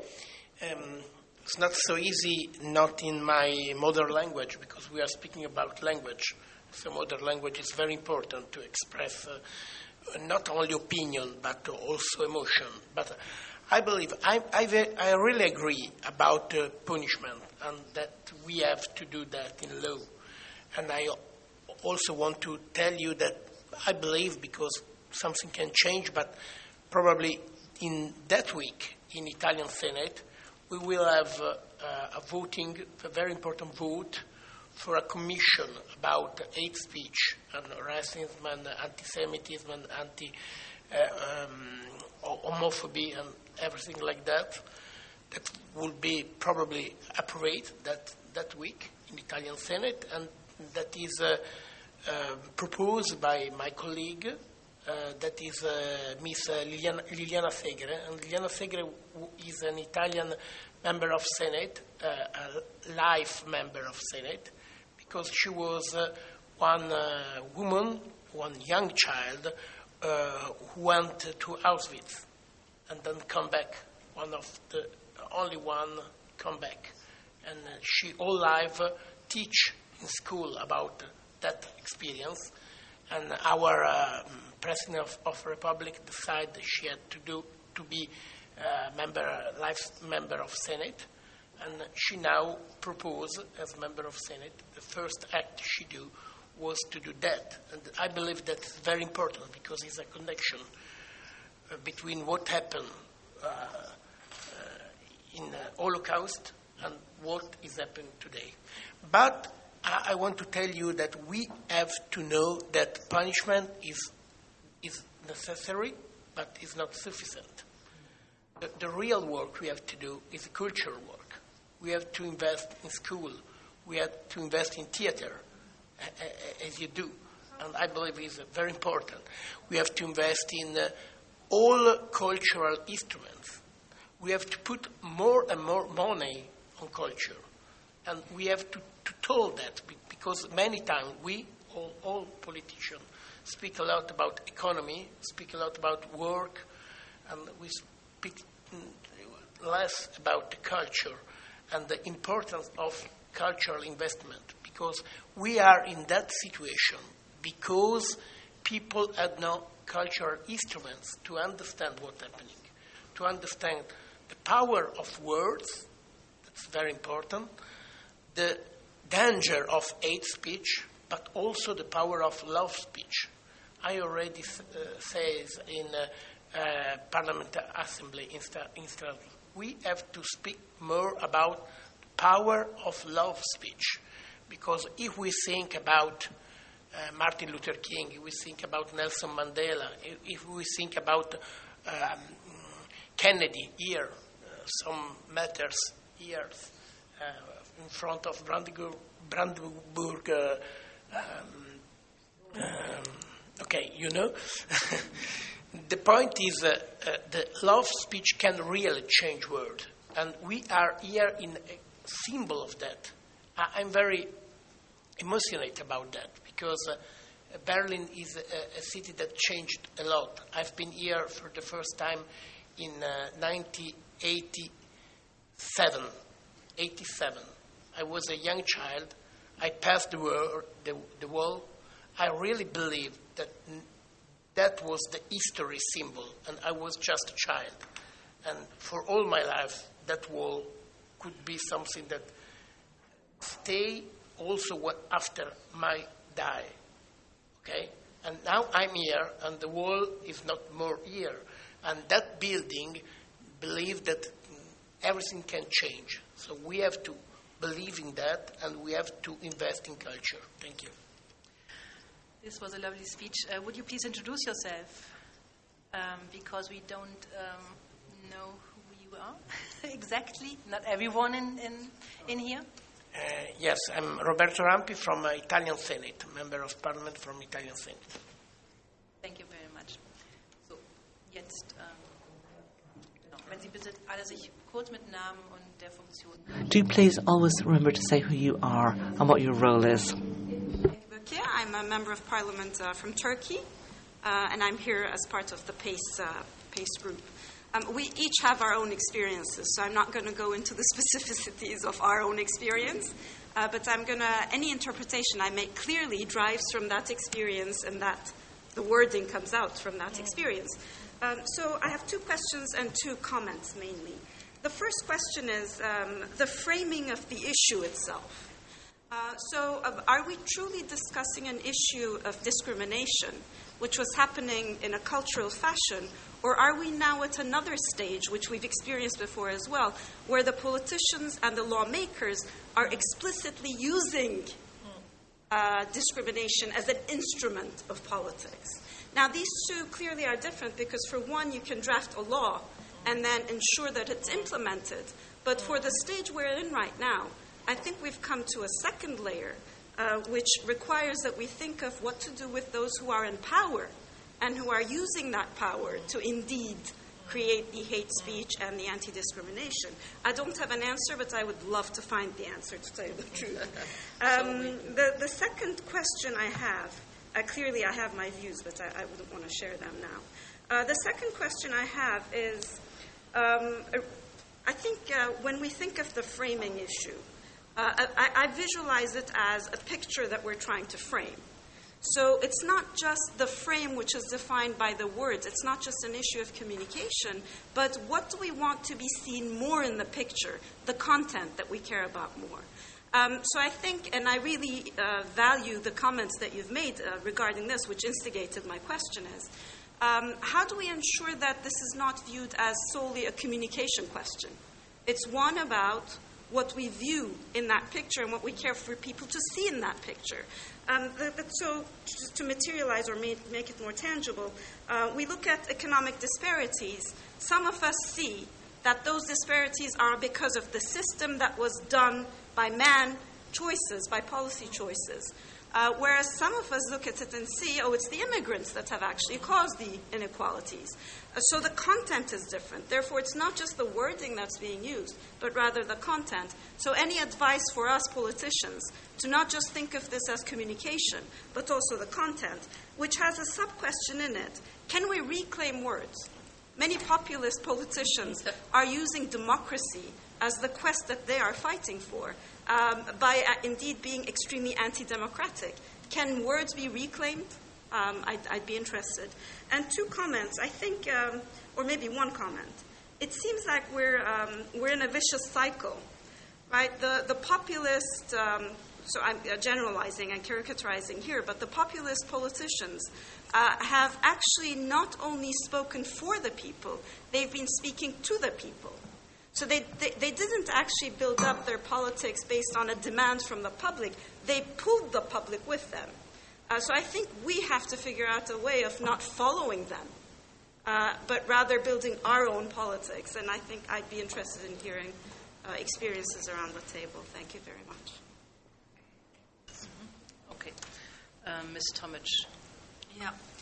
Now we have uh, hearings for commissioners, and uh, I'm sure you noticed that there is no commission for culture. And it is one online petition to bring culture back to the European Commission because I think it is extremely important. Now we have a Commission for European Way of Life. What is it? It is not, we are so different. It is not the same way of life in Italy like in Poland, or in Austria like in North Macedonia, or Slovenia, Slovakia, whatever. But culture is what makes us different and what makes us res- respectful. And the culture is something which will improve our lives and also way of communication. So uh, I hope we, you will sign this petition. I already did that we will have commission of culture because culture is really big, big thing. Uh, you can say culture of discussion, culture of dialogue, culture of, uh, and even uh, art, which is uh, very important uh, in every country, and we need to support it definitely. Uh, and you say how to, to combat those who are on power and uh, spreading hate speech and hatred around. And I would say that those were voted by the people. So, people who are poor and who are uneducated are very good target for the extremists. And what we have to do, and what we could do is that we must take care of social justice and uh, higher wages and good public services and so on, then uh, we will not have so many deprivileged people and uh, so many angry people who are very good target for right-wing extremists. Thank you. Vielen Dank. Das war jetzt so die politische. Thank you very much. That was the political dimension, and we'd like now to hear from Ms. Wehling for the academic side of things, the scholarly approach. Of your questions, maybe, st- maybe starting with you and then you, you if I may. Um, what you pointed out is really important, which is that frames are not about language first and foremost. There's a reason that our field of research is called cognitive science and not language science. It's the science of understanding how the mind works and how the brain behaves, also in reaction to language, but also con- completely independent of language, right? And so, yes, frames dominate every aspect of life. Let me give you a quick example. We all, and this is a universal pattern, we all have a metaphor for morality that is called morality is purity. Yeah? We have this across nations. You can have a pure conscience, you can wash your hands in innocence, you can have dirty thoughts, etc., etc. Now, this is called, by the way, a primary metaphor. If anybody's interested in reading up on this, primary metaphor. We all acquire this metaphoric structure in our brains because, as an infant, before we even acquire language, we constantly have this simultaneous experience of filthiness, of dirt, and unpleasant feelings. Now, my, my fingers are dirty, I'm rubbing my, my eyes, my eyes itch. Negative affect, impurity. Negative affect, impurity. This metaphor is acquired by all of us across the world before we learn language. And this metaphor then structures our cognition. So we have purity rituals of all sorts across the globe and you know across history. We have purity language. I gave some ex- examples just now.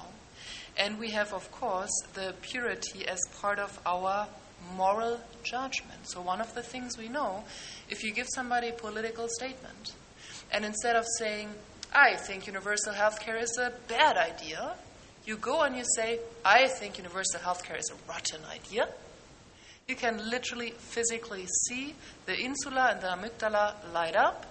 That is, what you see is a brain reaction that is the same as if you have a disgust response to being disgusted. And then, of course, you have avoidance behavior.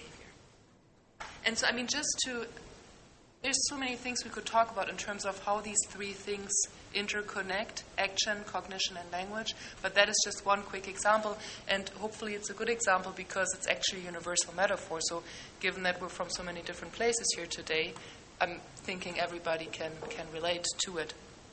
Then you asked about reclaiming a concept. What you're bringing up there is a really important aspect, and there's um, research that has been done, actually, this started in the 60s already in the UK, um, research on what is called contested concepts. So, contested concepts in cognitive science are all ideas that are too abstract to have a shared meaning. A contested concept is freedom, is justice, is democracy. Let me give a quick example for freedom. What do, I mean, I mean, just looking around, even in the German context, but also across the globe, I think every single political platform wants freedom, and they all mean it. None of none of us is lying. No political group is lying when they say, "I want freedom." It's just that everybody understands a different thing by saying freedom. Quick example: Do you want freedom from regulation as a company? Or do you, being a worker, want freedom from being financially exploited and not making a living? Right? And that is why it's so important. And again, if we want to understand each other, and we're never all going to think the same. If that were true, we wouldn't be in realism, we would be in objectivism. Objectivism in politics just doesn't work. I mean, you don't get out the door even, right? So if we take the fact seriously that we all judge the world differently, we have different values, and that is okay because mor- morality is not universal. We are divided by our moral stances. And so once we get clear on that, we can actually have very fruitful discussions on the meta level, even about what freedom means. What do you mean by freedom? What do I mean? Why do you say, you know, worker rights? Why do you say regulation instead of protection, right? I mean, one of the things that over in the US, all of us were just, just shocked by, in a way, is that when Trump and Clinton were battling it out in the presidential election campaigns, and you all remember Trump saying over and again, hey, for each new regulation, I'm going to throw out two old ones, right? And actually, here in Germany, the FDP adapted this slogan. And what would Hillary respond? Hillary would respond, you know what, I think regulations are a great idea. This, she's sticking with the frame of Trump. Because Hillary Clinton does not want regulation for the sake of regulating people's behavior. She wants protection against environmental pollution, against financial exploitation, against all kinds of things, right? So we write down in the frames again. And all I'm saying is we need to talk about the language we use, and we all, I believe, need to, even as citizens, and then, of course, as politicians and, and journalists, and we need to say what we already think. Because we already have the thought, and we differ in our worldviews. We already have the thought, we already acted out, for instance, by having a political platform. But then, why out of a sudden shy back from actually putting it into words and using the language. And just to use the Hillary Clinton example, say protection and not regulation. If that's what she means, if that is what she morally is convinced is the right thing to do. I just want to finish real quick with one observation. We're talking about hate speech today. I think this is actually a frame that we can all contest and think about. Is our problem hate or is our problem violence?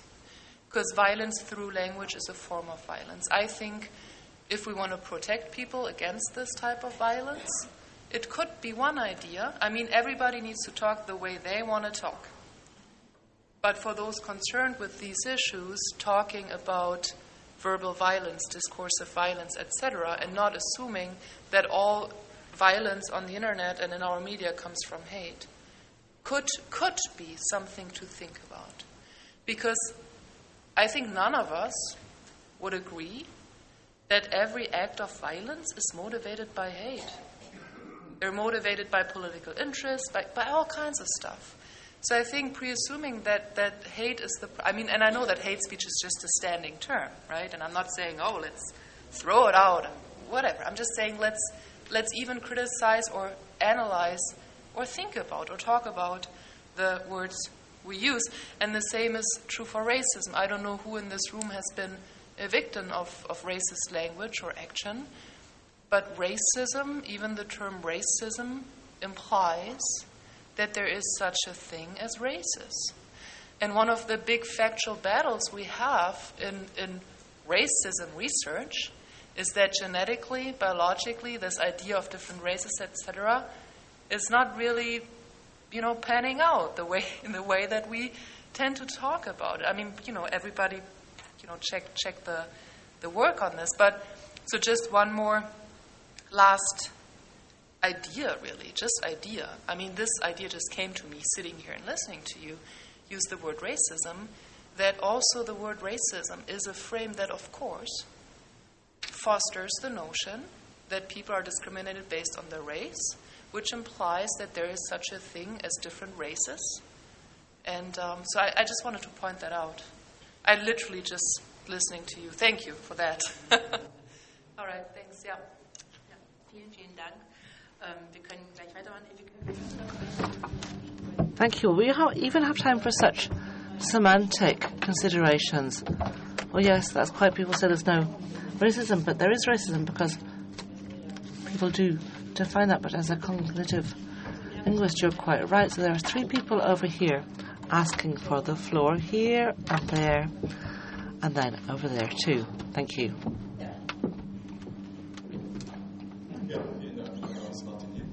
Martin Hebner is my name, member of the Bundestag from the AFD. A question from Ms. Tomic and Ms. John, and from Ms. Wehling. You had very forceful examples of hate speech.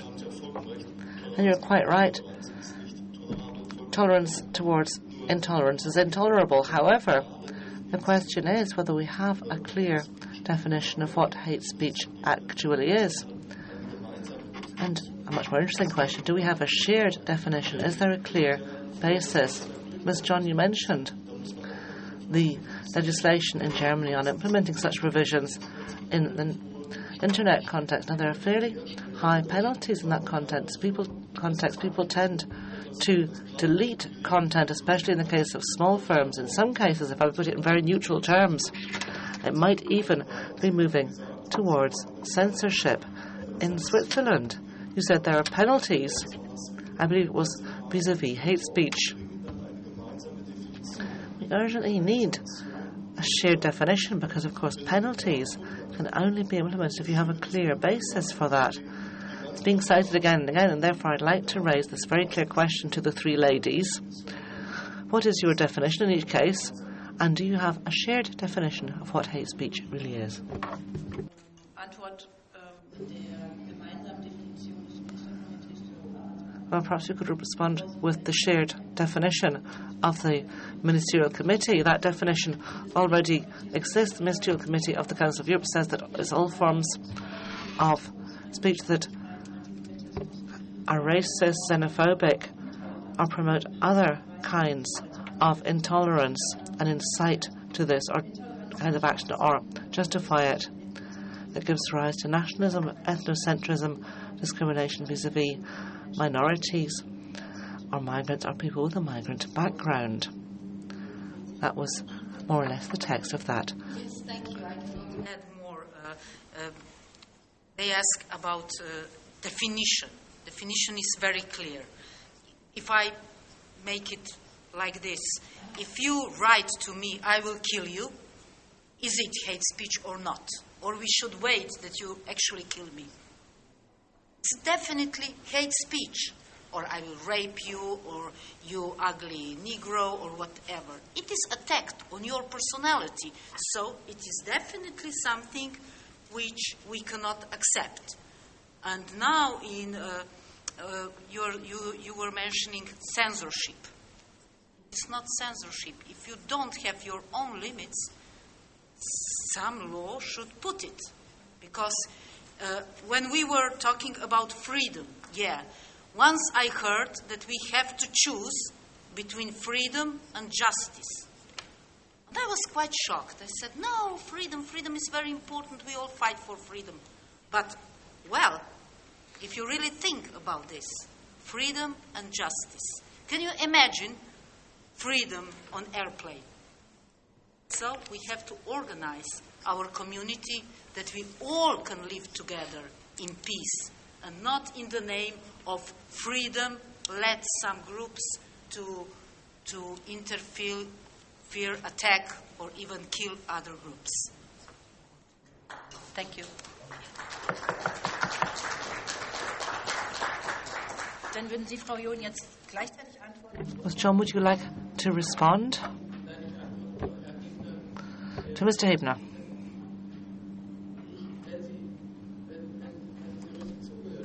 If you were listening carefully, and I'm assuming that you have been listening carefully, it must have become clear that it's not just about watertight definitions. The definition that was just read out is a very good definition. There are other definitions as well.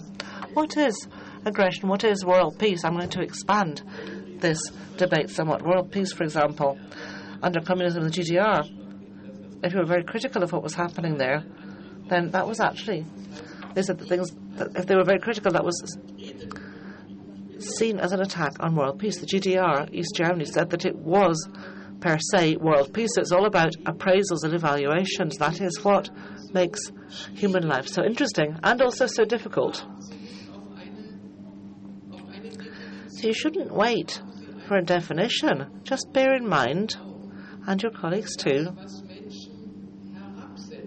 that anything that degrades people, irrespective of who it is, anything that makes people into second class people, is negative. If you say that there's evaluations and there's people who are better and worse, I'm not talking about criminals, I'm talking about normal people, the man in the street, but who perhaps their nose is a different shape or they're a different gender or their skin is a different colour. They should not be discriminated against. They should not be degraded. They deserve respect. It's as simple as that when it comes to the definition.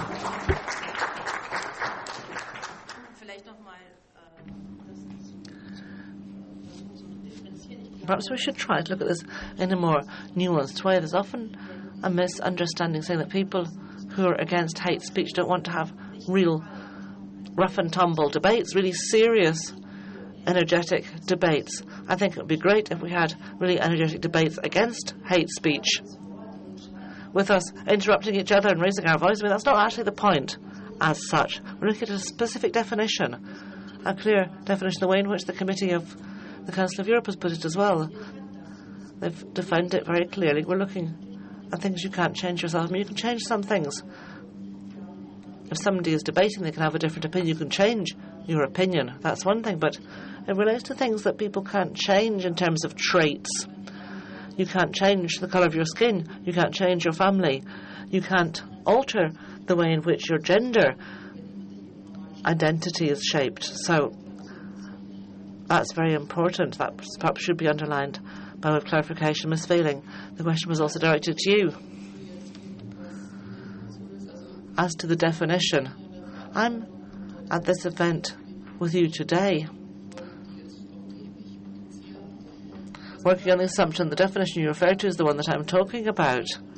One thing that does occur to me is that when it comes to verbal exercise of violence, you can also use language to distinguish between the various different types of violence. The category that's often meant as hate speech is generally discursive violence within a structure where there's a hierarchical power differential. If you read social studies research on this, there's two concepts. There's the moral order, the idea that some people are intrinsically better than others. That's classically something as the notion of white people allegedly being better than people who are non-white, men than women, humans than nature, Christians, non-Christians. That's one kind of power differential. And then there's also social dominance theory. Social dominance theory is a way of looking at how people, because of their own psychology, their own personality traits, think about the world, whether they're likely to presume that there is a hierarchy between people based on external attributes. Some people might say rich people are better than poor people. If you don't earn much money, somehow they're not really properly disciplined. They to have such a high moral standing. An unemployed person, a homeless person, somebody who's going out collecting bottles to get the deposit from the bottles. Not in your language, but in your perception. Some people have the feeling that that person's not worth as much as them, and you go past and perhaps feel that you're superior. Perhaps you're on the way to, I don't know, hop on to a nice high speed train. So, on the one hand, there's discourse, on the other hand, there's modes of thought. So, there's this mode of thought where people feel that certain people are better than others because of their attributes, not in terms of their behavior, but more fundamental attributes. And from my research perspective, that's always an aspect that we need to bear in mind in this kind of context. It demonstrates that if, for example, we think that rich people are better than poor people, that often goes hand in hand with the idea that men have some kind of natural authority much more than women. That's another such idea. Or in the US, people often think that white people are better than non white people, and these attitudes often correlate in the ways in which people think about the world. They're related to a much simpler construct, the idea that you have a kind of moral hierarchy of people and can and may indeed slot them into that and categorize them on the basis of this kind of external attributes. Now, these attributes are always external attributes and external values as well. It's not about internal values, it's not about whether somebody's nice or whether you can have a good chat to them while you're drinking a coffee or how wonderful you think it is that they're supporting their neighbours. Those would be inner values where you can really look at people and say, oh, I can get along with him or her, or he's a good guy. That's not what it's about. Social dominance theory and this concept of the moral order are all based on external traits. And there are things which, in some cases, can be altered. Let me explain. You can think about the world in terms of social hierarchy, and you can take the parameter and say that it's money or it's education, typical intellectual elitism, or it can be appearance, or the parameter can perhaps be gender, your, the colour of your skin, or any such factors. So, this fundamental concept, which I think this is one of the pillars of hate speech, not the only one, but one of them. There's a concept that doesn't define, but is examined in social psychology. It doesn't define which external parameter you use to appraise and to create a hierarchy between people. And I will say, open up your eyes.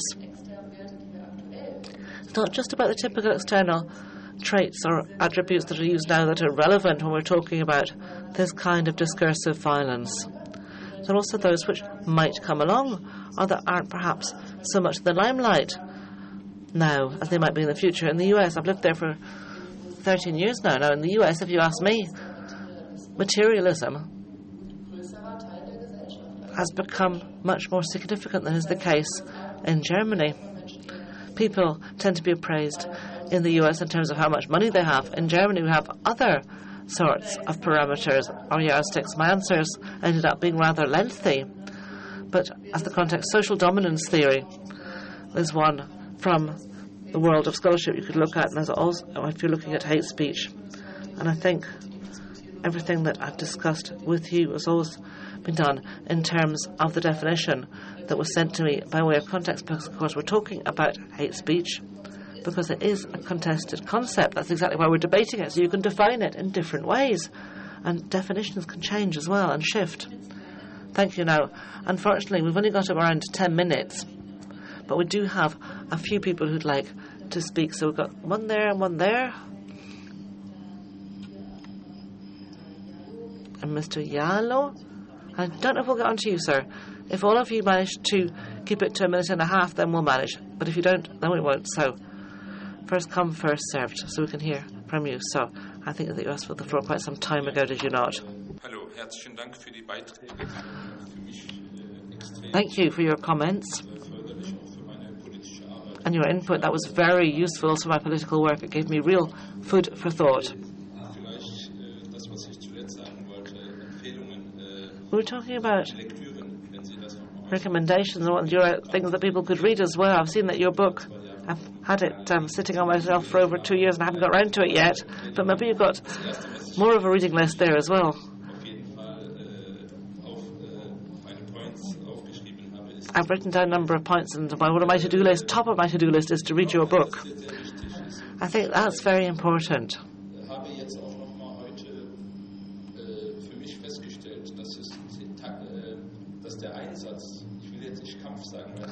I realised today engagement, I don't want to say quite advisedly struggle, I want to say engagement against hate speech, engagement against othering, that that is a challenge that we face day in, day out. There's no alternative to it. But in different societies, of course, we have very different difficulties. Marginalisation looks different in Turkey, for example. As somebody who was socialised in Germany and then became involved in Turkish politics, I realised there is enormous differences in terms of mindsets. I went to a school which was anti-authoritarian here in Germany. There's a very different structure of authority in Turkey that I subsequently encountered.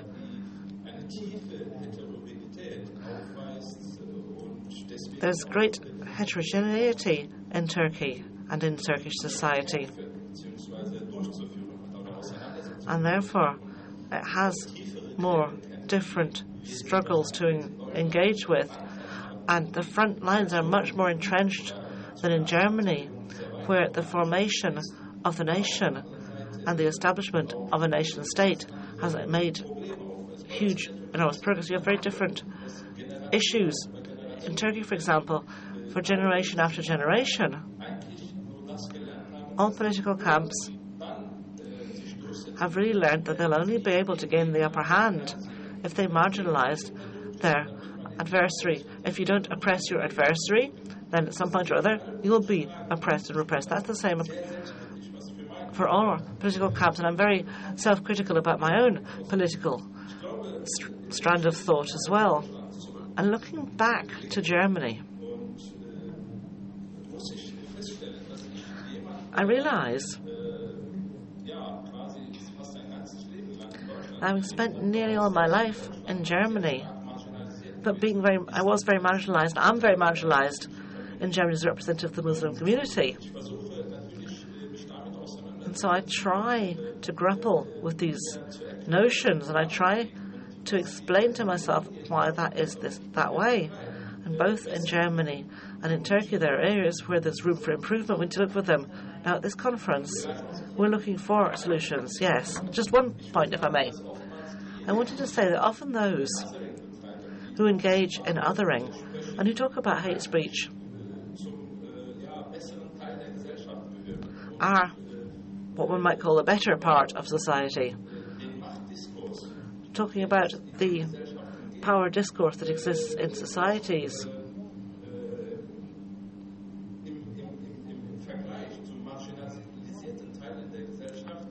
In comparison with marginalised portions of society, they have a different gaze.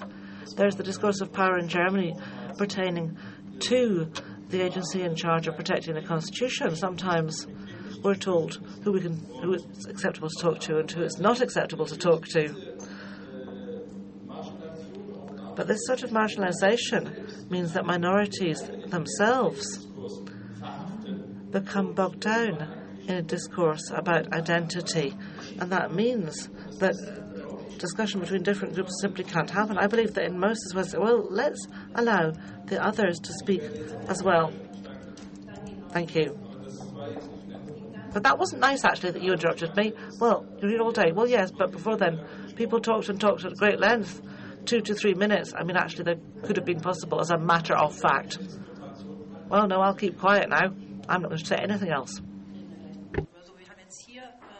We'll talk about that in a moment. So I'd like to hand over to you and then to Mr. Jallow. And then everybody else, one minute. And do please try to stick that so that everyone gets a go. Anja Reuss from the Central Council of Sinti and Roma.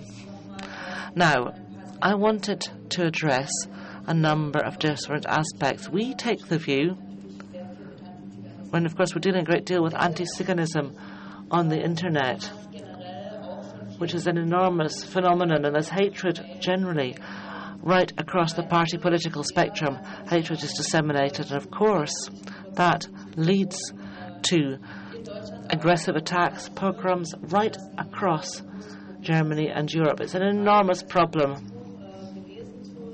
I've read the book on framing, and I find it very important that we discuss this more energetically. If you look at the situation in Germany, the way in which population surveys are done, and there's these negative framings that arrive as well. When people talk about Sinti and Roma, there's always a question when surveys are done well, do Sinti and Roma tend to be engaged in criminal activities? All of these questions that are asked about Jews as well. People say, well, do Jews have too much power in the world? I think that sort of leading question is enormously problematic because we're really stuck in these frames. But the question I wanted to raise is the following. A lot of people talk about the so called mainstream society, but what does it mean for those who are to whom this hatred is directed? I deal with internalized racism a great deal as well, and what's triggered by those frames. I had one situation with a child where we saw a rather racist children's film produced in Germany. We discussed it before we discussed it. We showed the film, the child saw it, and came running along to me and said, a Roma child, and said to me, although I hadn't actually asked the child about it, I always ask before I take something. I don't steal, said this child.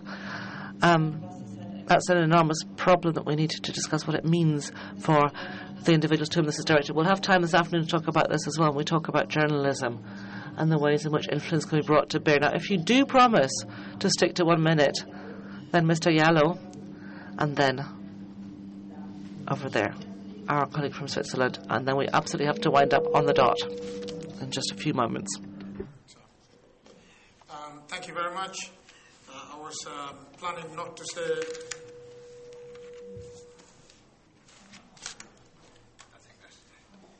Was planning not to say anything until uh, this afternoon when I have a possibility to say my piece, but at the hearing this very interesting engagement and discussions, I thought I'd just say a few words.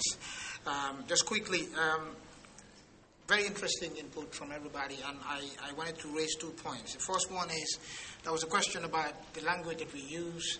Uh, for example, racism. Uh, does it insinuate that there are different races? Uh, is it the right language that we should use? Um, personally, I, when I talk about racism, which I've been talking about my whole life, because being a person of African descent, racism is part of my everyday life. Uh, at work, at school, everywhere I go. So I've been talking about it. I've been doing research about it. I've been writing about it. Um, I've been living it. And when we talk about racism, uh, what we're talking about is that there is a social construction.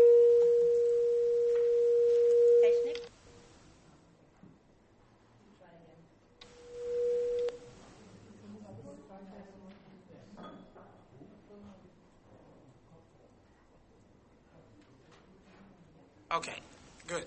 Um, when we talk about racism, we are not saying that there are different races. What we're saying is that there is a social construction that is based on the perception that there are different races. A social construction is different from reality. The reality we all know that we don't have different races. That has been scientifically been, up, been proved several times, and people accept that. But there is still a con- misconception. There is a social construct that says, me as a black person, a Roma person, a Jewish person, because of who we are, belong to different races. And those races are also connected to certain attributes. Okay? And that means that there is consequences. Me being a black, and because there's a social construct about me and who I am and what attributes I have, there is consequences. When I walk the streets and I meet police officers, they would suspect me of committing crimes or selling drugs or doing all these negative attributes that are connected to me because of the social construct.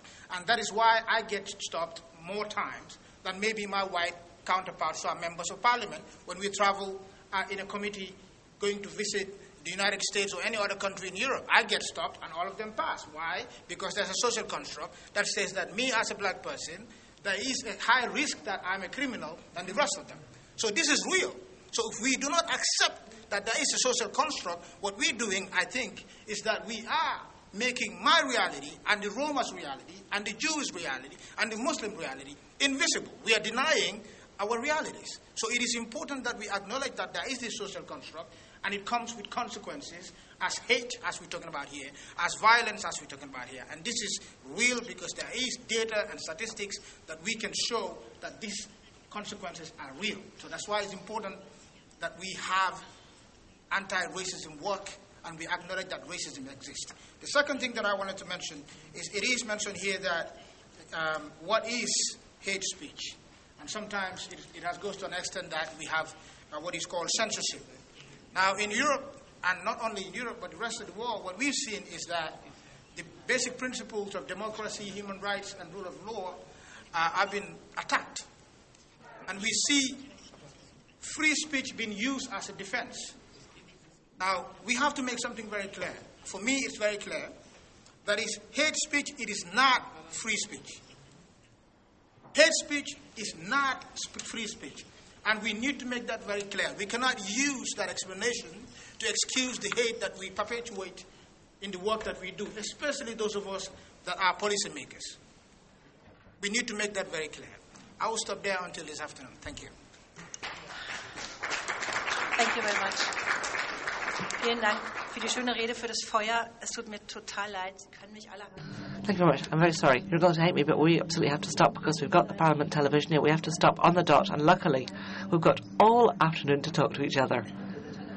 We're a minute over the deadline, so we have to wind up now, but we've got all afternoon. We'll all be together this afternoon, too. So, goodbye to the Parliament channel from the Parliamentary channel looking at the current situation and solutions to resolve the problems of hate speech from the No Hate Parliamentary Alliance of the Council of Europe. And that concludes the first